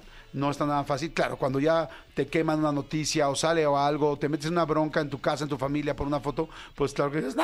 Pero en realidad no había tenido oportunidad de platicar y lo más importante, de poder entrevistar a, a alguien que se dedica a esto y que lleva muchos haciendo- años haciéndolo y que es uno de los mejores que hay, no solamente en este país, sino como decía en el- eh, al principio de habla hispana, porque ha dado unas notas que ya verán. Y es Arturo Gallegos. ¿Cómo estás, mi querido Arturo? Hola Jordi, bien, gracias. Manolo, bueno, buenos días. Hola, ¿Cómo hola. están? Oye, qué chido, qué chido poder este platicar eh, de todo esto, mi querido Arturo, porque hay muchísimas preguntas que te quiero hacer. Échalas. Primero, ¿cuánto tiempo llevas eh, siendo paparazzi, eh, empezando a tomar fotos pues ocultas o fotos que puedan revelar algo que no sabe la gente?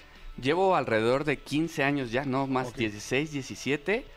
Yo empecé trabajando gratis en una revista Ajá. por mera curiosidad, o sea, pedí una oportunidad y me la dieron. Yo la verdad es que no estudié ni comunicación, ni periodismo, ni fotografía, nada. Ok. Entonces lo fui descubriendo, lo fui haciendo, me fue gustando y yo al principio pues ni siquiera cobraba.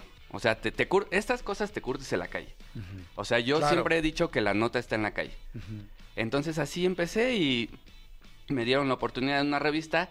Después me enteré que era muy bien pagado. Un, un amigo me dijo, oye, este, pues mira, si tú vendes ese material, hay quien te lo compre y es muy bien remunerado. Y pues ya, de ahí, de ahí empecé y pues he colaborado en muchos lados, en todas las revistas de aquí de México, O sea, TV Notas, TV, TV novelas. novelas, Hola también, Ajá. o sea, también, porque esas revistas mucha gente no sabe, pero también compran. Porque también hay un target especial para ese tipo de revistas. O sea, te haces tú, eh, digamos que como un agente eh, propio, como con tu propia empresa, y vas vendiéndole al medio que creas que esa foto le va a funcionar. Al mejor postor, por ejemplo, tengo material que sé que solo le funciona a Hola, entonces pues solo se los ofrezco a ellos. Hay material que, por ejemplo, un Luis Miguel pues te sirve para TV Notas, TV Novelas, Hola, El Gordo y la Flaca para todos. No todos compran, por ejemplo, los programas aquí de espectáculos no compran casi ninguno.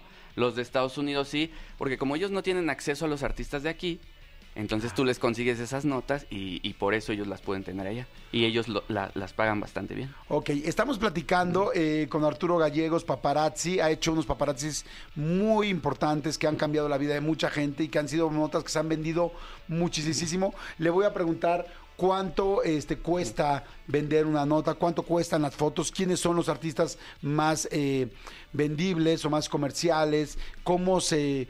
eh, ¿Qué tienes que hacer para conseguir una foto de estas? ¿Dónde está el límite de lo legal? ¿Dónde está el límite de lo, de lo ético? Si te han golpeado, si te has metido en broncas, si ha habido problemas. O sea, en fin, voy a hacer muchas preguntas. Mándenme si ustedes quieren más preguntas, tanto al WhatsApp, al 5584 11 1407 del programa, también en, En ex Twitter. En ex Twitter. Arroba Eh, Jordi Nexa. Ah, lo dijiste muy bien, me gustó. En ex Twitter. Ex Twitter. De las dos maneras, queda bien. En arroba Jordi Nexa. Estoy en live en Facebook, en mi Facebook de Jordi Rosado. Estoy, es Jordi Rosado normal, nada más Jordi Rosado. Estoy ahí por si quieren conocer a Arturo y este y seguir platicando y manden preguntas. Ok, a ver, vamos a arrancar este desde el principio. Entonces, así empezaste, Ajá. empezaste a hacer las fotos, empezaste, eh, te, empezaste cuando entras sin cobrar a las revistas, empezaste haciendo fotos y buscando notas o más bien escribiendo en las revistas. No, pues eh, como todo, pues me mandaban a hacer lo que nadie quería primero, pero yo siempre, yo siempre digo que mi único talento es reconocer, como buen chismoso. Ok. Entonces tengo buen ojo para la, la- la gente pública. Yo me salía, me iba a zonas Polanco, al sur, a buscar, dando una vuelta con mi cámara, siempre a donde voy, voy con mi cámara. ¿Ibas con una cámara especial en ese momento? ¿Todavía tienes una camioneta pues, chiquita? Todavía me tocó de rollo cuando empecé. Ok. Entonces, pues es ir, a, e- es ir a buscar la nota. Y, y siempre encuentras algo. O sea, siempre que sales a buscar una nota, este, este oficio es muy noble y siempre regresas con algo. Puede ser una nota sencilla, una nota más tranquila. Por ejemplo, antes publicábamos este, con familias, con los hijos, un fin de semana. Ahora ya no se puede. Ya no puedes Ah, ya no te publicar. puedes meter con los ya, niños, ya no, ¿no? puedes publicar a niños de ningún tipo de, o sea, ni de famosos ni de no famosos. Entonces ese tipo de notas más rosas, pues ya no se pueden hacer. O sea, si yo, por ejemplo, como figura pública, quiero que no me tomen fotos un paparazzi, me llevo a mis hijos agarrados Sí. así como escudo al lado. Sí, sí, sí. y ya. Pero, pero No, le, pone, te- le pone la barrita a los niños en la cara ya, ¿no? Pero no, la, la verdad es que los medios ya no se arriesgan. O sea, es, es demasiado riesgo la demanda que tú les puedas hacer contra lo que puedan publicar. Ok. Entonces, eso está ahora muy protegido, que yo creo que está bien, porque pues, los niños no juegan este juego, ¿no? Son aparte. Pero, por ejemplo, hay gente que a lo mejor dice, ay, mira qué grandes están sus hijos, o hay hijos de famosos muy famosos, como por ejemplo los de Luis Miguel, que este, la gente quiere saber cómo son, a quién se parecen. Yo a- hace poquito los acabo de tomar, o sea, pero hasta por curiosidad propia. Y ningún medio se quiso aventar a publicarlos por porque sí conlleva ya, este, ni aquí ni en Estados Unidos, ¿eh? Ok. Y, y está bien, pero al menos yo ya los conozco, yo ya sé a quién se parecen. Yo puedo dar una nota sin, sin mostrar las imágenes de decir a quién se parecen, a quién no se... O sea, tú como periodista ya, ya tengo yo ese archivo, para que me entiendas. ¿Cómo le hacen para que de repente esté un artista en un restaurante, esté en algún lugar y de repente ustedes se enteran y llegan y les toman las fotos? O sea, ¿cómo se enteran de las cosas? Digo, yo sé que no puedo revelar todo, pero algunas de las cosas que sí Yo revelo revelar. todo, ¿por qué Ah. dices que no? Ah, perfecto, buenísimo. No, es que yo eh, sé algunos, pero la gente no lo sabe. ¿Cómo Sí, le hacen? eh, mira, pues tenemos una red de informantes, obviamente. Yo voy a todos los lugares a donde digo, ¿a dónde puede ir Jordi? No, pues a comer a un lugar bueno, ¿no? Entonces voy y dejo una tarjeta. Oye, amigo, al mesero, al ballet, a, a cualquier persona que esté ahí. Si ves a un artista, échame un grito y te doy una lana. Y ya, este, pues en antros, en hoteles, en aeropuertos, eh, donde puedas conseguir un contacto Ajá. de algún famoso que llegue, porque luego llegan muy, muy, muy, muy famosos y ni siquiera saben que vinieron a México. Por ejemplo, si vienen internacionales a promocionar películas, pues luego los llevan a comer a lugares, los llevan a las, a las pirámides de Teotihuacán. Entonces, todas esas notas están muy padres y tú tienes que conseguir el contacto en todos lados. Tú nunca sabes quién te va a pasar un... Oye, ¿qué crees? Llegó este Jordi. Oye, ¿qué crees? Llegó tal artista. ¿Cómo cuánto se gana un mesero por decir, ah, aquí está, eh, no sé, Laura Bozo? Ay, pues por Laura Bozo le diría, ¿en serio gastaste un WhatsApp por llamarme? ¿En serio? Bueno, Araceli Arámbula. Ahí sí, por ejemplo, le pagaría... Yo, yo doy de 500, 1000, 2000 o hacia arriba, depende quién sea. Ok, o sea, por una llamada. Sí, claro. ¿Y también en hospitales? Yo no hago es- eso, pero sí lo hay. O sea, la verdad es que sí. E- Es, complicado porque ahí yo, yo siento que sí ya es rebasar un poquito. Imagínate ver a un artista en bata, este, convaleciente, tampoco yo creo que sea algo que, que el público quiera ver. También tú le puedes decir al, al, por ejemplo, al mesero, ¿no? Digamos, Ujú. al mesero llegó, vamos a poner a la serie Arámbula, que estábamos diciendo ahorita. Llegó a la serie Arámbula, te hablan, oye, Arturo, está la serie Arámbula. Ok, tú le puedes decir a él, tómale fotos, tómale fotos con tu celular. Si siento que no alcanzo a llegar, sí, y lo he hecho. Ajá. O sea, le digo, ¿sabes qué asegura? Si puede, obviamente yo no los arriesgo a que pierdan su chamba, porque pues es un ganar-ganar, no un perder-perder. Porque si los descubren, Claro. este, corren el riesgo de que los corran. Si es algo así que digo, híjole, no llego y es una supernota, sí lo hago. Si no, la es que yo no los pido, porque aparte la calidad de su teléfono no se compara en nada con la calidad de los equipos que yo llevo. Entonces, si siento que no voy a llegar, haz de cuenta, yo estoy por el norte y me hablan hasta el sur, digo, no manches, tráfico, hora y media, no voy a llegar. No, asegura. Yo les digo, asegura Toma con tu fotos, teléfono, ah. si pueden. Si no, la verdad es que yo nunca les pido que se arriesguen porque sé que es mucho riesgo perder un trabajo por 500 mil pesos que yo les pueda dar. Claro. Pero hay que, o sea, Digo la- 500 o 1000 pesos. Sí, ¿eh? sí, sí, sí. No sí. 500 mil 500, pesos. coma mil. Sí, no, o no, no. más. Sí, claro, ah, de ahí, de ahí para Es arriba, que luego ¿no? es, es bien chistoso porque puede ser a lo mejor un artista no tan fuerte, pero la situación en la que está sí. O sea, por ejemplo, que esté muy borracho, que, oye, es que no es su esposa, se está besando, ah, canijo. Entonces ahí ya sube la situación. Aunque no sea un artista muy famoso, es una nota más fuerte, ¿me entiendes? Por ejemplo, tú llegas al restaurante, sí, por Ajá. supuesto. Llegas al restaurante, te pones afuera. Ahora, ahí depende qué mesa escogieron. Claro. Porque, o sea, porque nosotros decimos, ay, sí, qué fácil la chamba del paparazzi. Dices, madre, se agarraron la esquinita, tal. Desde afuera, desde una ventana, no lo alcanzo a ver. Eh, tienes que buscar ángulos, dónde se esconden, cómo le haces. Por ejemplo, vamos a poner ese ejemplo del restaurante. Para empezar, es llegas y todo es el ángulo de la cámara. No es como, ni siquiera es como tú lo veas desde afuera, porque no es el mismo ángulo que te da una cámara. Entonces tienes que buscar el ángulo que no se vea. Yo tengo una cámara de este tamaño que se ve así, parece una metralleta, entonces así volteas y es como, te, te- te- la ves, o sea, te deslumbra. Entonces tienes que cuidar eso. Yo trato primero de hacerlo desde el coche, que me dé el ángulo del coche. Si no me da, me bajo a, a- a buscar una zona donde me pueda esconder. Este, trato de no ir solo, entonces hago como que platico y de repente pipi pipi subo, ¿no? Si ya tengo el ángulo. Si no tengo ángulo, no hago tonterías de desesperarme y me espero a que salgan. Porque si me ve el mesero y, joven Jordi, le están tomando unas fotos allá ese. Y me manda al de seguridad y me quieren pegar y me quieren quitar mi cámara. Entonces ya yo solito complico todo mi trabajo. Ok. Porque yo voy a trabajar, yo no voy a molestarte, yo no voy a agredirte. Si tú, eh, este, en lugar de tomarlo bien y hacerme así, me lamentas, yo no te regreso lamentado. O sea, yo trato también de proteger mi integridad y mi equipo, porque la gente no sabe, pero son equipos muy caros. Claro. Entonces, a mí si un artista de un cachetadón me tira mi cámara, pues me, me deja, este... Sí, sin chamba. Ajá. Ok. Entonces, siempre es cuidar, también cuidar. Si tú me ves y vas con una novia, pues ya no le das el beso, pues ya no estás igual de cariñoso. Entonces es cuidar la situación. No tanto el que me veas, la verdad es que a mí me da exactamente igual que me veas, que me reconozcas, que te enojes. Pero ya cambia toda la situación de la nota. No hay que perder de vista que yo voy por la nota. O sea, seas tú, sea Araceli Arámbula, sea quien sea, es la nota la que a mí me genera. Claro. Oye, y cuando estás eh, de lejos, ¿no? Y estás tratando- ¿Cuánto tiempo te quedas, por ejemplo, eh, así como que se den un beso, que se agarren la mano? Porque de repente hay fotos que solamente agarrándose la mano, fotos que se alcanzan a acercar y se dan el Un beso pico, a un todo- pico. sí, sí, no, y dices, güey, tengo que estar en ese momento tomando la foto. O sea, es, No, debe es ser complicado, ¿no? No, son horas, horas y horas y horas. Y puede pasar que, híjole, ahí va saliendo yo, ya se me fue, ya se subió al carro. Y ya, te o regresas. se van a dar el beso, pero me taparon. Ah, sí pasa el de los chicles. ¿Sabes, ¿Sabes qué pasa? Y seguramente te ha pasado. Cuando vas a un antro, el de las rosas, el de los dulces, y se te acercan todos. ¡Tú chinga, niño, muévete, muévete! Quítate, güey, mi ángulo. Entonces ya yo me tendría que bajar, entonces ya corro el riesgo que me veas.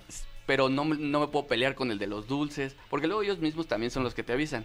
Pero les gana la emoción de ver a alguien y pues tienes que lidiar con todo eso. O sea, yo no le... No es una sesión de fotos de, a ver, Jordi, desfila, pasa y modera. No, pues, o sea, lo tienes que hacer a lo que puedes, Al con lo que puedes. Son segundos. O sea, esas fotos que te enseñé hace ratito. Ay, son, que me enseñó unas fotos mías. Son min- o sea, si estuviste esperando el carro cinco minutos, y traje las mejorcitas, ¿eh? Porque, o sea, en realidad son como 100. De que es pum, pum, pum, pum, pum, pum, pum, pum, pum, pum, pum. Yo escojo, hay unas que salen barridas, hay unas donde te están tapando, hay unas Es que me muy unas oscuras. fotos eh, con mi exnovia fuera de un restaurante Ajá. cuando todavía nadie sabía que éramos novios y nos estábamos besando. ¿Ahí dónde estabas? Porque de hecho mi exnovia me dijo, ¿dónde estaba? Cuando vi las fotos, ¿con dónde estaba este paparazzi? Ah, es que ahí, eh, por ejemplo, es un restaurante que ya he trabajado mucho, entonces hay un huequito enfrente donde te acomodas y no te ves. Entonces pones a alguien enfrente, si, si voy con alguien que me acompañe, y ya, así nada más levantas la cámara, rápido, pa, pa, pa, pa, pa. Yo ya sé, por ejemplo, si mi contacto es el ballet, le digo, oye, tárdale el carro cinco minutos. Chingón. O sea, no, no le tardes una hora y yo de qué pedo mi carro. Pero sí le digo, dame cinco minutos. O sea, yo con cinco minutos te hago mil fotos. Cinco minutos para mí es un mundo. O sea, es la gloria tenerte cinco Sí, minutos. cinco minutos enfrente con la No. novia. eh, Porque ese mismo restaurante pudiste haber dado cinco pasos, que es lo que está de Sí, la puerta a donde coche. dan tu coche y bye. Entonces, como me dieron los cinco minutos, pues tú también aprovechaste los cinco minutos. Yo también a mí dame cinco Sí. minutos. y, así es como, o sea, tratamos de, de hacerlo lo más fácil, pero la verdad siempre se juega en modo difícil. Ok, vamos a ir rápido a un corte y ahorita de regresando me cuentas cuánto es el mayor tiempo que te has quedado frente a un artista, buscando una Sí, foto de un artista, qué artista fue si es que se puede decir, y este, y también qué tan ético es este trabajo, ¿no? O sea, si es legal, si no es legal, tal, porque mucha gente dirá, ay, yo te estás riendo, pero qué poca cuando toman, este, no sé, la vida de tal persona o deshacen un matrimonio. Ahorita vamos a platicar. Ok. Tenemos un chorro para platicar. Hay mucha gente que está mandando preguntas, muchas, muchas. También voy a hacer sus preguntas, se los prometo. Seguimos eh, en vivo en Facebook y ahorita este y regresamos. Son las 12 del día con un minuto. Regreso. Jordi Rosado en Nexa.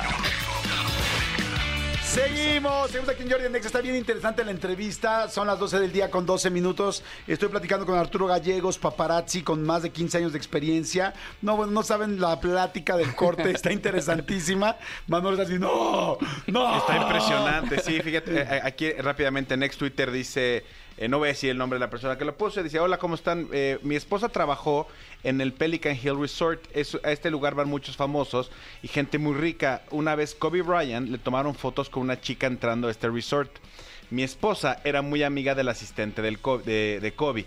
El paparazzi eh, lo extorsionó vendiéndole las fotos por medio millón de dólares para no publicarlas.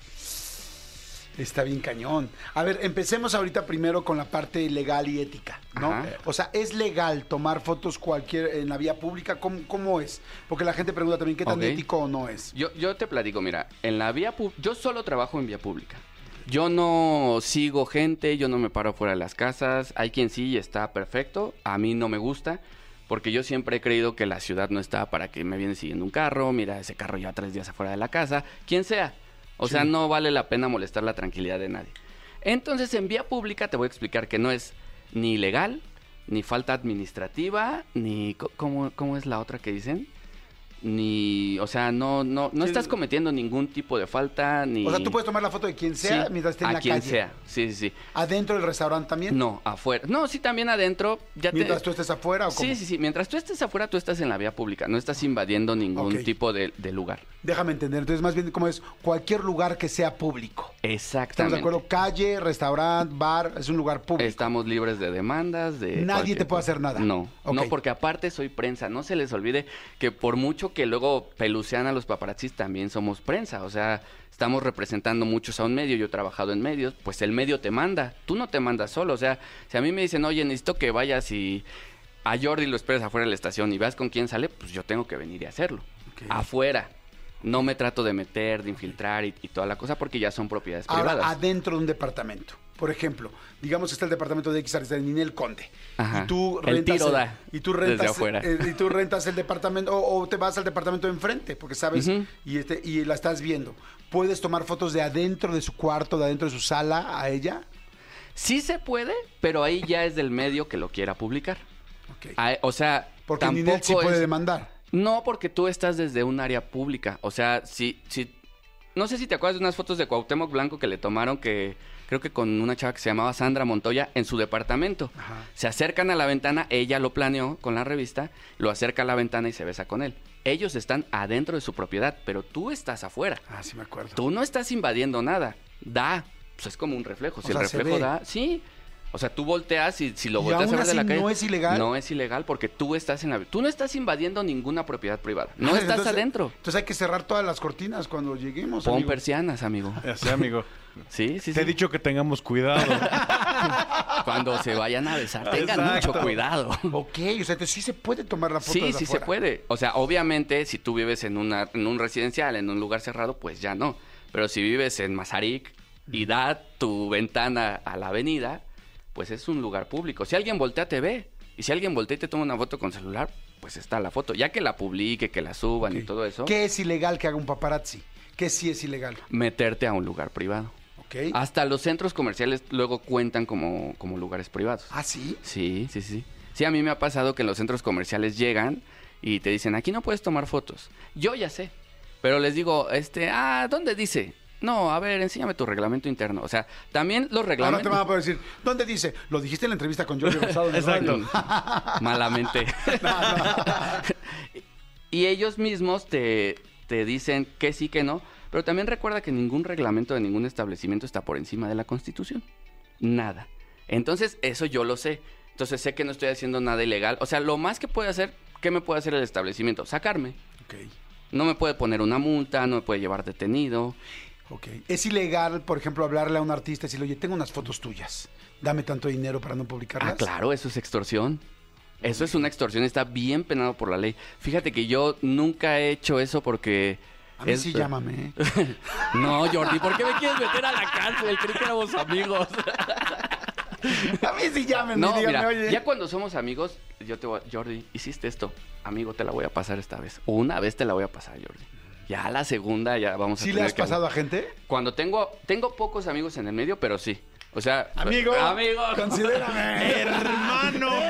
Anótame. no, es que en verdad, o sea, creo, de hecho, es una conductora de, de aquí. Yo trabajé con ella y tenía un novio. Y yo vi al novio con otra chava. Le tomé las fotos para que hubiera constancia. Le dije, oye, amiga, está pasando esto. Me dijo, oye, qué bueno que, que, este, que me estás diciendo. Y sí preferí decirle, a- o sea, imagínate es alguien con, que traba- con quien trabajas y exponerlo así. Volvemos a lo de la ética. O sea, yo prefiero tener una, una buena relación, una buena amistad. O que digan, ah, mira, Arturo, qué gusto. Ay, escóndete, no hables. está- te cierras puertas. Claro. O sea, es esa ética, pero porque yo trabajé con ella y yo reconocí al novio. Dije, ay, mira este canijo. Dije, yo lo conozco. Dije, sí, sí, ¿eh? Sí, como dices, Le- eres bueno para las caras. Sí, ese es, ese es mi talento. Oye, dice, buen día, ¿hay alguna fotografía o exclusiva de la que te hayas arrepentido de vender? Sí, sí hubo una que, o sea, no puedo comentar cuál es, pero solo me pasó una vez. Pero la verdad es que me la pagaron muy bien. O sea, por pago no me arrepiento, pero por lo que generó, la verdad es que sí. Pero de ahí en fuera es lo que te digo. Todas son notas publicables. O sea, yo no tengo ninguna nota que digas, híjole, eso es ilegal. Híjole, pasó la línea. Híjole, ya lo demandaron cuatro veces y ya perdió, ya estuvo en la cárcel. O sea, hay que cuidar mucho eso porque al final del día es informar. Claro. Mm. Ah, perdón, perdón. No es exponer a la gente, no es humillar, no es bajar. O sea, yo agradezco al artista que lleva un plato a la, a la mesa de mi casa también. O sea, Sí, hay que es parte de tu trabajo. Sí, claro.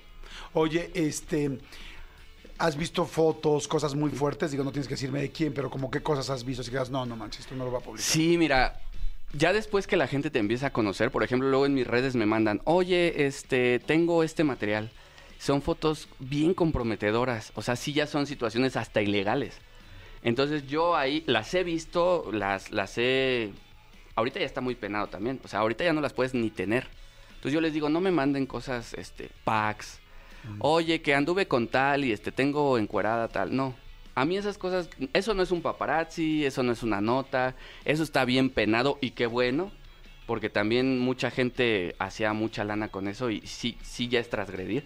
O sea, ¿qué- ¿qué más intimidad te pueden invadir que, que- que sacarte desnudo sin tu autorización? Sí, ¿no? me contabas hace rato de algunas fotos de algunas personas Oh, desnudas, varias personas desnudas, Sí, sí, sí. eh, cono- muy conocidas, Muy. que dices, güey, no, esto no lo voy a meter. O sea, me- na- nadie se va a querer meter en esta bronca. Y, y ya no te platiqué, esas, ¿sabes cómo, cómo me intentaron llegar? Una gente le, le robó el celular a esa artista y ahí las tenía. O sea, es un delito tras otro, tras otro. Entonces, yo la verdad no me arriesgo, no, no vale la pena este, arriesgarme a que me demanden, que me metan a la cárcel por cuánto me pueden dar por ese tipo de notas. Hackers que, que hackeen teléfonos, computadoras, la nube. Lo, lo hice una vez y la verdad es que ahora ya no. O sea, le ayudé a uno a colocar unas fotos y son de las que me arrepiento. Y por eso, porque no es una nota que yo haya conseguido, que yo haya tomado y haya dicho. Yo estuve ahí y a mí me consta que también esa es otra cosa. Si tú agarras un material de alguien, me mandan unas fotos tuyas besándote con alguien. Y si son viejas, yo no me voy a quemar a ofrecérselo a un mie- a un medio que me digan, güey, son de hace tres años, o sea, no tienen ni vigencia. Entonces yo solo vendo Que cosas... a veces sí pasa eso. Yo he visto Sí, notas claro. de gente que dice, no manches, me subieron esto y esto fue hace cinco años. O sea, Sí, o sea, por- pero porque también en, en los medios hay gente que no, no, no, es- no está al día. Tú tienes que estar al día con todos tus artistas que te funcionan. Con quién andan, con quién ya no andan y, y todo eso para no caer en ese tipo de cosas. ¿Tú no le sacaste las fotos de Livia Brito? De, o sea, ¿a ti no te, te tumbó el, el No, fue, a- fue un amigo, fue a, a Ernesto Cepeda y, y, por ejemplo, eso, eso estuvo bien grave porque lo golpeó, le robaron y hay, hay fotos y video y no ha podido ganar el caso. Y la verdad es que lo agredió sin motivo.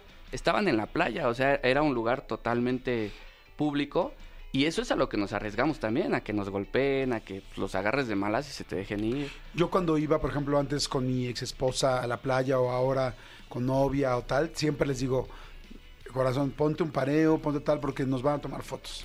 o sea, le digo, dije, o sea, sobre todo por ellas, digo, no porque yo esté haciendo nada malo, pero luego se sienten muy incómodas. Es que aquí en la posición en la que me senté, tal. La lonjita, La lonjita. la- entonces les digo, les digo, si vamos a ir a la playa, o sea, si vamos a salir a la playa, yo, por ejemplo, en lo personal, yo siempre pido una, una suite con alberca interna. Y yo anotando. No, no. O sea, yo siempre pido una suite con alberca interna, siempre. Y si voy a ir a la playa, le digo, ojo.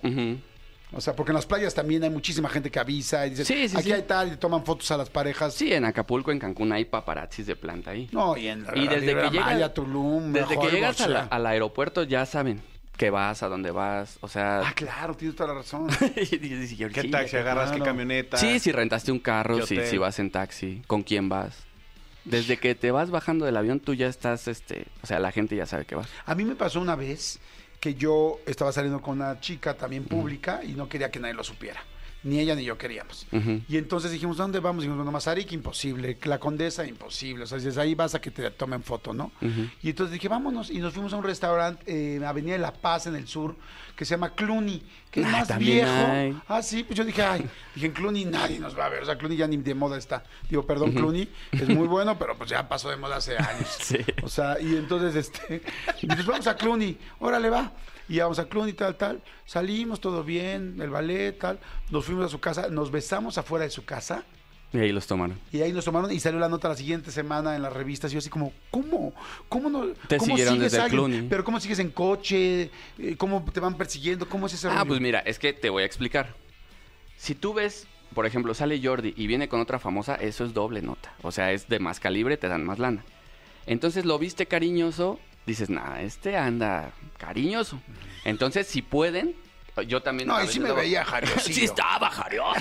Sí, estaba cariñoso. La verdad, sí andaba. Andaba bien, jariosillo. Entonces te siguen, porque a lo mejor no te siguen a tu casa, pero a lo mejor la vas a ir a dejar, a lo mejor te vas al antro de que la quieres seguir. No, si vamos a un motel está fantástico, ¿no? Yo he, he hecho en moteles también. No manches. Sí, pues es que esas son las notas también padres de que ves al... ¿Cuál es el motel de los ricos?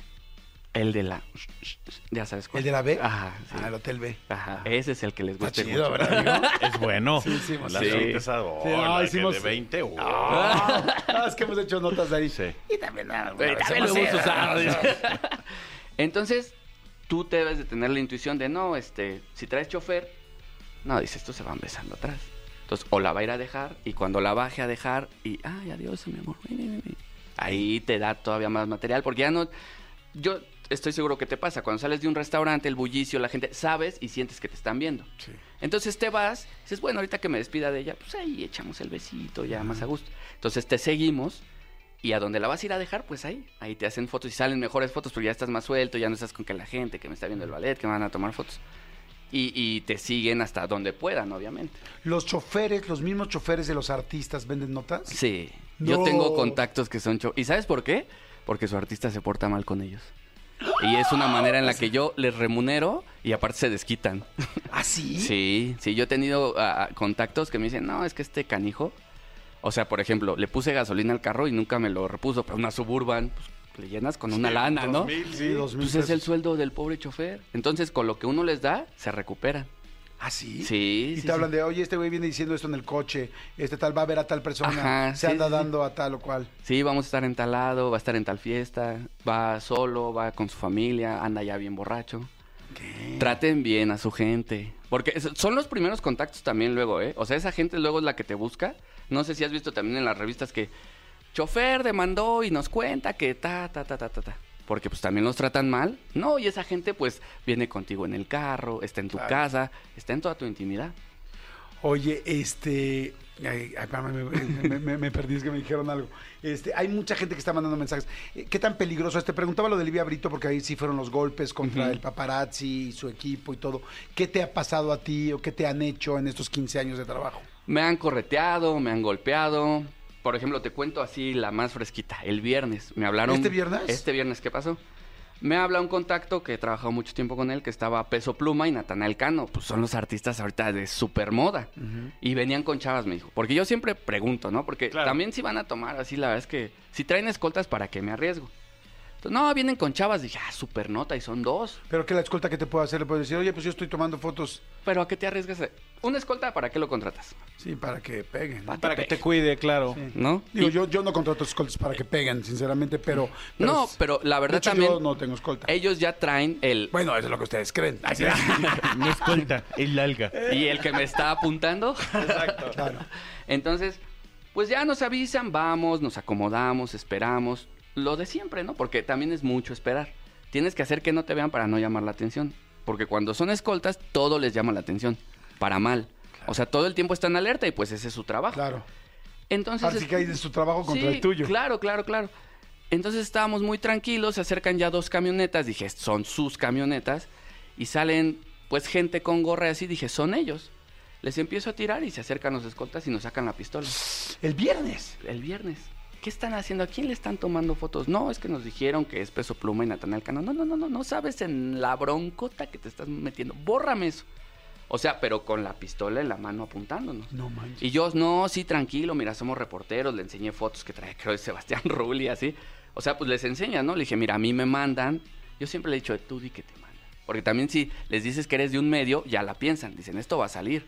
O no puedo desaparecer un periodista así como Claro, así. claro. Y mañana salgo en todos lados, ¿no? Entonces también eso te protege mucho. Y como que se calmaron. La vez que yo tenía miedo, imagínate quién era. O sea, yo ya no supe, ya no quise sabe. preguntar. Si era bueno, si era malo, si era... ¿No? Traía gente que lo estaba protegiendo y que no quería fotos. ¿Y borraste las fotos? Sí, claro, no todo. Casi le doy mi celular y le digo dónde vivía y no. No, di- nada más de oírlo yo, ahorita Sí, quería sí. borrar toda mi nube.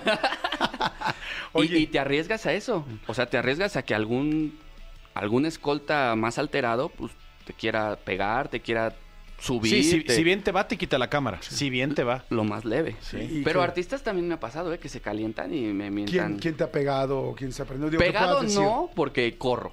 Yo cuido mi integridad y la de mi equipo. Entonces yo corro. Pero me ha correteado Mark Thatcher. Es que imagínate, a mí Mark Thatcher me da un cachetadón y me manda a 1983. O sea, también hay que ser consciente, ¿no? Mark Thatcher. Humberto Zurita un día también se súper enojó. Estaba saliendo con Kika Edgar, habían ido a comer. Pero se había rumorado, como que ahí traían algo, ¿no? Entonces esas son notas, porque son dos famosos y bueno. Entonces ya salimos y nos empieza a ofender y me empieza a decir, ustedes son perros, que huelen traseros y no sé qué, o sea, muy enojado. Y yo andaba todo fachoso y, sacó su celular, dije, me va a grabar. Y me va a subir todo fachoso. Y corrí a mi carro y, cobarde, ven. Y agarró a mi hermano y le dijo, mira, son unos cobardes. O sea, son situaciones que dices, bueno, entiendo que se enoje, pero no provocas más. Sea, dice, bueno, ya me lamentó, está bien, yo ya traigo mis fotos. Eso me dio más nota porque se ve en las fotos cómo le está haciendo a mi hermano así, como nos dice perros, o sea... ¿Y si la subieron? Sí, claro, así la subió la revista. O sea, descubrimos a Humberto Zurita con Kika Edgar y aparte nos agredió. O sea. No ¿Te les ha- conviene. ¿Te han pegado? sí, una vez los escoltas de Ninel Conde en, en el Centro Comercial Santa Fe, ahí fue por, fue por novato también.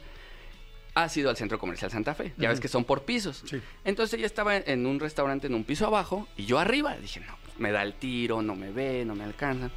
Y venía con su hija, creo, no me acuerdo. Era una nota que, que sí me funcionaba mucho, porque ella es alguien que te funciona mucho para estas cosas. Y ya de repente le tomo las fotos y todo, me ve, me señala. Y yo dije, ah, estoy aquí arriba, seguro, no me va a hacer nada. En cuanto vi, ya te- tenía dos de sus escoltas arriba. Y ya nada más pegándome. pam, pam. Y a él, él era menor de edad. Y él ya nada más le dijo, yo soy menor de edad. Ah, qué bueno. Entonces ya nada, se fueron conmigo. Y pum, pum. Y a, y a pegarnos. O sea, yo, yo estaba protegiendo a mi equipo y a él. Yo dije, ¿qué le voy a decir a, a mi suegro ahorita que llegue que se lo sonaron a este menso?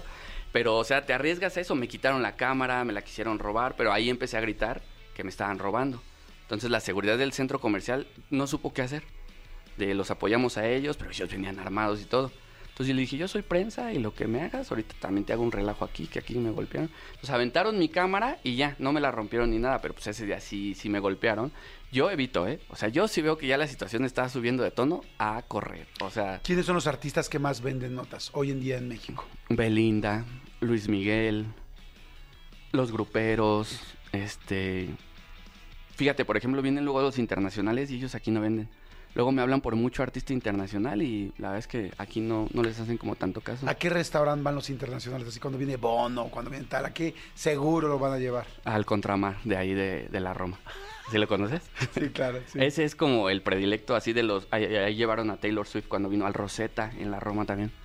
O sea, como, como que algunos que son como muy de nichito, ya sabes, Sí. como más...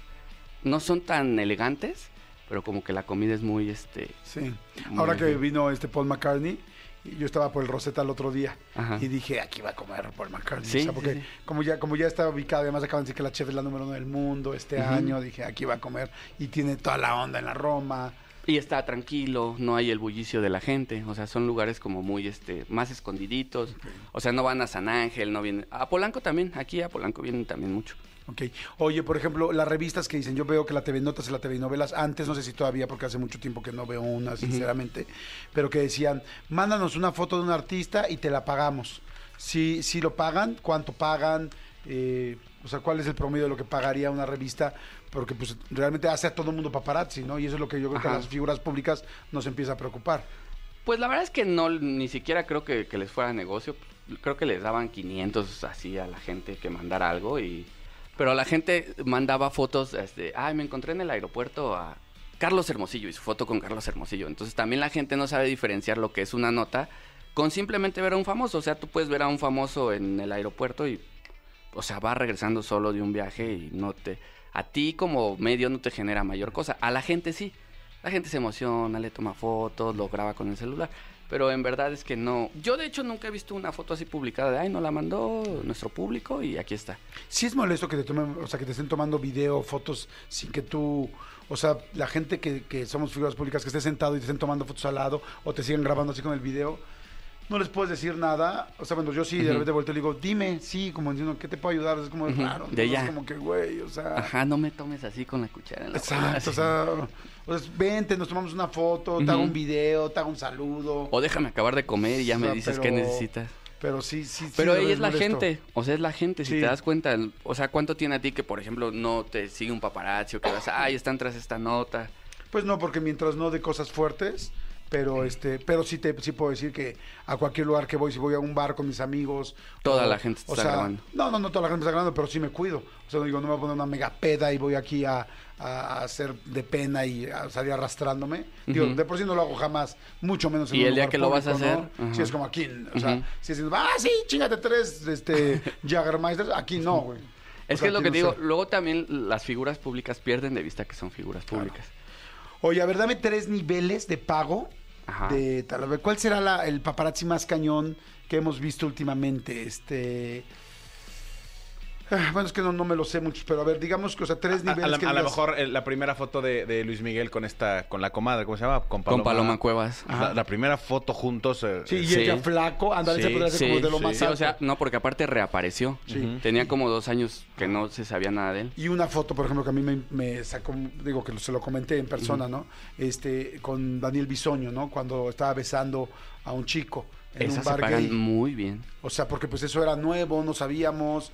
Lo cual, No se sabía si- si era sí, gay, Lo cual nos da exactamente lo mismo, pero en el momento pues es muy morboso, muy, ay, ¿cómo? Se está divorciando, pero no, entonces, Ajá. en fin. O sea, como cuánto te puede, se puede llegar a pagar por una foto de esas. As- O sea, por la de Luis Miguel, Ajá. si no mal recuerdo, fueron en España. Entonces, esas notas, Salud. pues sí, arriba de 200 mil, 300 mil pesos. Y fíjate, la de Bisoño, aunque no sea un personaje tan fuerte como Luis Miguel por la situación, y que destapas muchas cosas, aparte mucha gente le trae ganas a él, pues por lo que él también se dedica a esto. Muchas veces eso también. Hasta 500 mil o más, ¿eh? O sea, a lo mejor tú dices, no es el personaje, pero la situación, el contexto se está divorciando, pero entonces, porque todo eso, todo eso cuenta para que una nota valga. Claro. O sea, hasta medio millón de pesos. Sí, ¿Hay fácil. alguna foto de un, podría haber una foto de un millón de pesos que es, me pagaron un millón de pesos por estas fotos? Yo supe que cuando fue el bautizo de los hijos de Luis Miguel, esas cantidades sí las pagaron. Ok. Yo no, yo iba empezando, y, pero esa vez rentaron helicópteros y todo para hacer las fotos. O sea, también le inviertes Claro. ahí. Dicen, ¿es cierto que los famosos también te llaman para hacer nota y salir en los programas para aclarar cierta foto con chismecito? También, también pasa, también. Yo casi no lo hago porque luego son mal agradecidos y, o sea, les ayudas y luego cuando tú ya necesitas, pues ya de vuelta no es igual. Pero sí, sí lo hay, sí te llaman, oye, ayúdame, amigo. Me pasó con una artista que le tomé unas fotos y salió a despotricar al aire. No, que los paparazzis, que no sé qué. Y le escribí a su Instagram. "Ah, nada más acuérdate que estos ches paparazzis tienen fotos tuyos con esta chava vomitando. No, que me... No, hermano, perdón, amigo, este... O sea, no se dan cuenta también todo lo que uno tiene. Claro. Y se le hizo muy fácil ofender al aire. Y le dije, ah, no, acuérdate que este che paparazzi pues, te tomó así, así, vomitando con esta chava y esas fotos van a salir. Y ahí ya nos hicimos amigos, fíjate. Ok. Dije, güey, no hay necesidad, o sea, pues nos podemos llevar. chido". Yo siempre le digo a los artistas, es más fácil que tú controles una nota. Tú, por ejemplo, oye, tengo un nuevo romance, no quiero que se sepa, yo lo voy controlando. Yo le digo al medio, mira, este, no te van a agarrar comiendo, con una pose mala, tomando y así. Tú mismo lo puedes ir, este, de todas maneras va a salir. Pero qué mejor que tú lo controles. Vamos cuidándolo, Ajá. claro. Dice, hay mucha gente que está mandando mensajes. Dice, creo que a muchos nos han vendido un estereotipo de paparazzi que no se asimila en nada a lo que estamos escuchando hoy con tu invitado. Se ve que es profesional y tiene ese sentido humano que todos debemos tener. No es la profesión, es la persona lo que importa. Felicidades por tu trabajo. Muchas Este, gracias. eh, de, de parte de Julián, te mandan saludos. Dice, buenas tardes Jordi, este, mi pregunta sería, ¿alguna vez has tomado fotos íntimas de algún artista, no que él haya buscado tomar así, o sea, sino por casualidad de alguien íntimo? Me pasó una vez, por ejemplo, con, con Kalimba en la calle, estaba saliendo de un antro, pues se puso a hacer pipí. Pues tenemos en fotos el pipí de Kalimba, o sea, pero fue totalmente involuntario, o ¿Y sea, está groserón el canijo?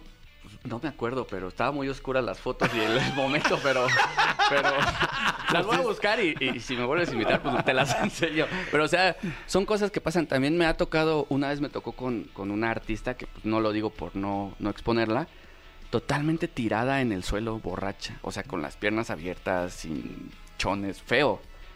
Y esas, por ejemplo, no, ni siquiera las tomé, fíjate, me dio tanta pena que dije, ay, no, o sea, está bien grotesco.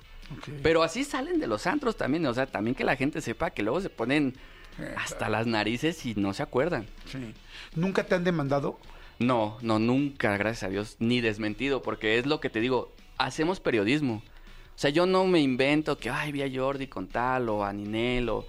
Yo lo que veo, si es una nota, oye, Ninel con nueva pareja, pues vienen de la mano, traigo un beso, se van juntos, estuvieron en un restaurante y luego en otro, o sea, lo que hace una pareja.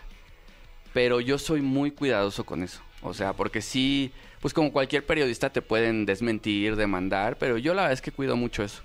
Dicen, pregúntale por favor a Arturo de políticos, si ha agarrado a políticos con sus bromichuelas, o sea, con sus chavas. Sí. Mi nombre es Gabriel. Mira, te voy a platicar. Antes sí, sí los publicaban y sí era más este más fácil tomarlos porque a la gente le interesaba. La verdad es que ahora yo no me arriesgo porque no hay mercado. Ningún medio los publica. Entonces, antes sí, eh, tengo, tengo fotos de un montón de políticos. Es más, un político le tomaron unas fotos con, con una infidelidad y mandó comprar todo el tiraje de la revista donde salió y la revista no, o sea, no salió como tal a la venta. No manches. Te lo juro, si quieres ahorita te digo quién y todo. ¿Compró O todo sea, el tiraje? Todo el tiraje. Y antes Bueno, sí se pero podía. antes cuando no había internet, ¿no? Porque ahorita, pues, Sí, ¿no? Y, y ya ahora la verdad es que está como muy restringido. Y si no hay mercado, o sea, si a la gente no le interesa, pues yo no me voy a arriesgar a estar tomando un político, aunque hagan cosas raras o estén infieles, si a mí nadie me la va a comprar. O sea, yo, yo no me expongo a, a- a- a algo que también es gente muy poderosa. ¿Para qué? Guardas todas las fotos. Por ejemplo, hoy que me enseñaste fotos mías, Ajá. que había fotos, pues, de hace, ¿cuánto? Como cuatro o cinco años, ¿no, amigo? Sí. Sí. Sí, como cuatro o cinco años. ¿Vas guardando todas esas fotos por si en algún momento se necesitan? Es que es un archivo personal. O sea, yo tengo el archivo de todo com- como por ahorita. Yo nunca creí conocerte ni que íbamos a estar así. Y mira, y tengo fotos y te las enseño. Sí, ahorita pues, me dio mucha emoción ver mis fotos y guau, porque además digo, no son nada malo. No, están pero padres. son fotos así como decir, ay, ¿en qué momento estaba aquí? Y te acuerdas Tal. de la revista, de cuando salió y todo, o sea, y, y, pues es trabajo del que yo estoy orgulloso. Yo por eso también vengo a los programas de lo que decían de, ah, no, no es la profesión. Es que si no es la profesión, está muy satanizada. Y yo por eso siempre que me invitan, vengo a defender mi profesión porque si quieres es el periodismo más chafa, el más bajo, pero es periodismo al final del día. O sea, nosotros salimos a buscar notas. Eso es lo que tiene que tener claro la gente. No a molestar, no agredir, no a meternos, no hacernos de enemigos. Si no, imagínate. ¿Todas las semanas tienes que hacer notas? No, te puedes dar el lujo de si te sale una buena, ir- irte ahí más tranquilo. Es lo bueno que también tiene que es bien pagado. Bueno, fue bien pagado, todavía te da para vivir, pero pues salgo y doy una vuelta, salgo y tarjeteo, oye, que me hablan, está tal artista, ya yo decido. Ok. Oye, igual esto no sé, igual no es tu departamento, no, no, no, no lo manejas tú. Pero por ejemplo, yo cuando he visto en las revistas eh, que se meten a los WhatsApps y se ve toda la conversación de tal cuate con la novia o con la esposa o con la amante del. WhatsApp y sale todo eso. ¿Eso cómo, cómo se hace o quién lo hace o cómo? ¿Tú cómo crees que lo hace? ¿Quién tiene esa conversación? Dos personas. Ajá. Normalmente es una la que agarra y... Claro, y se, se lo vende a la revista. Porque, o sea, ahí mismo, ellos mismos violan su privacidad. Porque ya una vez que le das esas cosas a las revistas, pues después son insaciables. O sea, es de, ay, quiero saber en qué acabó. ¿Y se reconciliaron? No, entonces ahora con quién andas. Entonces, esas cosas los mismos artistas las dan. Yo, ¿cómo voy a acceder a una conversación de WhatsApp tuya, por ejemplo? O de alguien, ni alguien que te conozca puede acceder a tus conversaciones. Entonces, eso, eso lo dan los mismos artistas. Ok. Oye, qué cañón. Y, y- y bueno, ya nada más para terminar, independientemente de la, del trabajo, que, que pues es un trabajo, un oficio, donde pues todos vemos, o sea, realmente todos estamos trabajando, todos estamos viendo por nuestro sueldo mensual. Esa es la realidad, ¿no? Este, digo, hay gente que amamos nuestro trabajo, me imagino que es tu caso y es el nuestro, pero este, pero pues, sí estamos esperando nuestro sueldo, ¿no? Eh, ¿ha, habi- ha habido alguna vez que digas, Hijo, pues independientemente del sueldo, no manches, no, este cuate me cae bien, o esta chava me cae bien, o le haría mucho daño con esto, no lo voy a publicar, ni se lo voy a decir, ni la voy a vender porque, no, no, no, o sea, esto es demasiado, la, la voy a meter en un problema. Sí, te digo, o sea, la o verdad sea, que es que... entre la compasión, me refiero. Sí, sí, porque yo tengo un lema que es una nota no me hace ni más rico ni más pobre. Ninguna. Ni la del millón de pesos que me pudieran dar, ni la de mil pesos arriesgarme a tomarle un político. O sea, es, es, con eso yo me baso. Ni más rico ni más pobre esta nota. Entonces, si dejas pasar la que te haría más rico, ya la verdad es que después no tienes problema. Y a mí, al menos en lo personal, yo no me manejo por el dinero. O sea, yo no, no me deslumbran cantidades. Las he ganado, las he tenido. Por ejemplo, en la pandemia a nosotros nos fue súper mal porque pues, no había ni teatros, ni restaurantes, nada. Claro. Entonces, pues hay que buscarle, este, nos llegaban cositas, información, luego también nos llega mucha información y pues esa también la puedes vender. Entonces, es, es buscarle. No, no tienes por qué llegar a límites de mala persona, porque aparte, en este medio todo se sabe. O sea, es un medio muy chiquito. Entonces, también estar cargando con esas cosas, la verdad es que yo, pues prefiero no, no meterme en broncas así de con nadie. Y mira, tengo 15 años, tranquilo, aquí vengo, doy entrevistas, platico, por lo mismo. ¿Quién, ya para finalizar, que y todo. Sí, sí, ya sí, la última, ya la última. ¿Quién es el artista? Estoy platicando con Arturo Gallegos, paparazzi, este, con más de 15 años de profesión. Este, ¿quién es el artista que más se sabe cuidar? Yo, porque yo tengo un dato que ya, te que ya lo sabes, pero este, pero ¿quién es el artista que dices, no juegues? O la artista que dices, wow. De- definitivamente Luis Miguel es el número uno en muchas cosas. Mira, por ejemplo, él, mucha gente no sabe. Él trae toda una caravana de camionetas, trae seis iguales. Entonces, para empezar, no sabes en cuál se va a subir. ¿Seis camionetas iguales? Trae motos de, de este ¿De vialidad, Ah. de vialidad, Ajá. que le van cerrando, eh, cerrando y abriendo el paso. Entonces trae ambulancias. Él trae un dispositivo. Sus escoltas revisan en los coches con lámpara. Cada coche que está estacionado van y revisan que no haya un paparazzi de disco. No, él, él sí es el máster. Por eso es el número uno. Por eso es tan difícil tomarlo. Por eso están bien pagadas sus imágenes. Porque él es, o sea, él es un maestro de esto. O sea, le gusta jugar este juego. Ok, le Se- gusta. Sí, claro, tú, te das cuenta. Se esconde. Ahora, por ejemplo, que vino, estuvo viniendo mucho aquí a Polanco, sombrillas, este, escoltas, trae escoltas extranjeros que pues también te imponen. O sea, él la verdad es el que mejor se... No que se esconda porque es como de, es muy evidente cuando Luis Miguel está en un lugar. Pero es el que más trata de, de cuidarse de que no lo tomen. Aunque no esté haciendo nada, ¿eh? O sea, ya es él su personalidad, su misticismo. Yo, no, no, pues ya con todo lo que dijiste, ya mi notita se quedó chiquita. Pero yo me acuerdo, Luis Miguel ahora en la pandemia Ajá. estuvo viviendo en el Banyan Tree, en el hotel de Acapulco, que lamentablemente Ujú. terminó deshecho ahora con el Otis. Estuvo viviendo ahí casi un año. Un año en el hotel. Y tenía pues la suite principal y todo el rollo. Y daba, eh, no sé si ubican este hotel, pero está en una barranca muy grande frente al mar. Aún así, pues si pasas una lancha puedes ubicar. eh, y él, por ejemplo, toda la parte de abajo, de donde estaba la sala, el comedor y todo, la tenía, mandó a, a comprar telas negras y a que le hicieran cortinas negras. Para tenía taparlo. todo completamente tapado en el día. O sea, su cuarto era una cueva.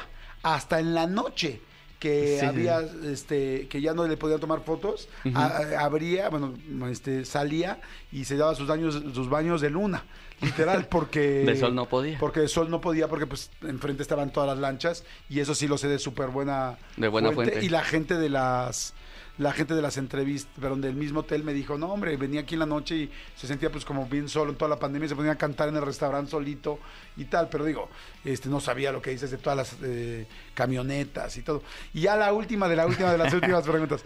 ¿Te ha toca ¿Has visto la película? ha- ¿Han visto la película de Catch Me If You Can? Este, Atrápame si puedes de, de DiCaprio. de DiCaprio, que bueno, es buenísima, DiCaprio y este y Tom Hanks, ¿no? ¿Te ha tocado alguna vez alguna situación así?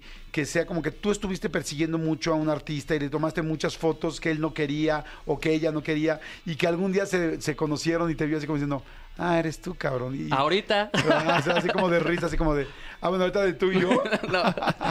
Pues la verdad, no. sí, sí también te pasa porque se van familiarizando contigo. O sea, tú, por ejemplo, ahora si me vas a decir, ahí está el Arturo, ya donde me veas. ¿no? Entonces te vas familiarizando con la gente y sí de, a ver, ven, ¿qué onda? Y así, no, pues es que mira, eres muy famoso y pues la gente sí te busca. Ah, ok, nada más, tómame bien. O sea, sí, claro que pasa. Porque eh, somos personas. O sea, tú estás trabajando como artista, como conductor, pues yo también.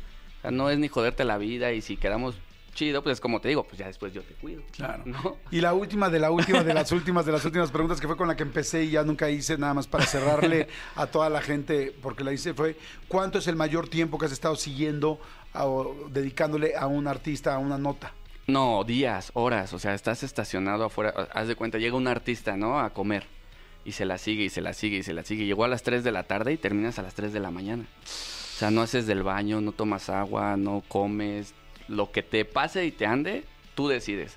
O vas y haces del baño o y se te va. Me pasó una vez con Rafa Márquez que cuando estaba en el Barcelona vino a México. Entonces estaba yo esperando, le dije, no, Rafa, funciona un montón. Me empezó a andar del baño. Fui al baño y en cuanto fui al baño, te lo juro, de las ocho horas que estuve, en ese momento se fue. Y adiós. O sea que también lo tienes que, que pensar. Pero así es esto, o sea, pues no, no siempre ganas. Claro. Wow, pues padrísimo. Gracias Arturo Gallegos. Eh, eh, ¿Tienes una cuenta abierta en internet o no? Sí, tengo mi O sea, Twitter, es arroba no soy paparazzi. Tengo mi YouTube, que es detrás de la nota, que lo tengo muy abandonado, ya lo voy a retomar. Y Instagram. tengo Instagram, que es Arturo Gallegos Oficial. Pero te quería retar, Jordi, A ver. que te vayas un día conmigo ah, de paparazzi para que veas lo que es. Órale, ¿Cómo para- ves? ¿Te comprometes aquí al aire o qué? Sí, órale, para, para mi blog, para, tu mi blog, nuevo canal para de que blog. hagamos, o, o sea, un día con un paparazzi. Órale. ¿Te late? Ya, ya está, ya está, me encanta. Arturo, eh, dijiste Arturo Gallegos Oficial. Oficial, En en Instagram. Instagram. Y este, y sí, ya cerrado. Vale. Cerrado, me encanta. A ver, yo soy bien malo, eh. te digo que yo hasta para mentir y para esconderme soy terrible. Te contaba ahorita en el corte que yo la única vez que saqué un solo una vez saqué acordeón en mi escuela y me cacharon de volada, me sentí así de "Ay, todo el mundo me está viendo. No, vas a ver Pero que te, te vas a divertir. Hay que disfrazarse para ser Si paparazzi. tú quieres. Es que a ti sí te van a reconocer. Entonces, yo creo que sí te vamos a tener que disfrazar. Ok. ¿Y tú te disfrazas a veces? O sea, con que te No, pones o vestuarios. sea, me voy, me voy bien vestido porque pues andas en zonas de lana, entonces para pasar desapercibido. Ok.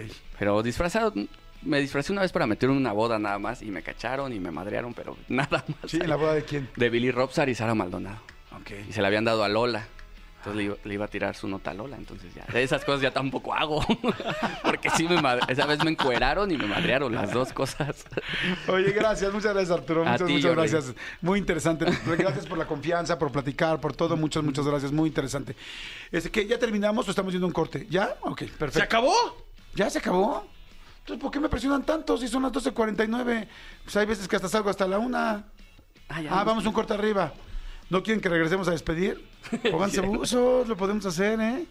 Ay, Órale. no, y nosotros Vamos a un corte de sí. volada y regresamos a despedir. Por lo pronto, Luna Fade y regresamos. Jordi Rosado en Exa. Regresamos.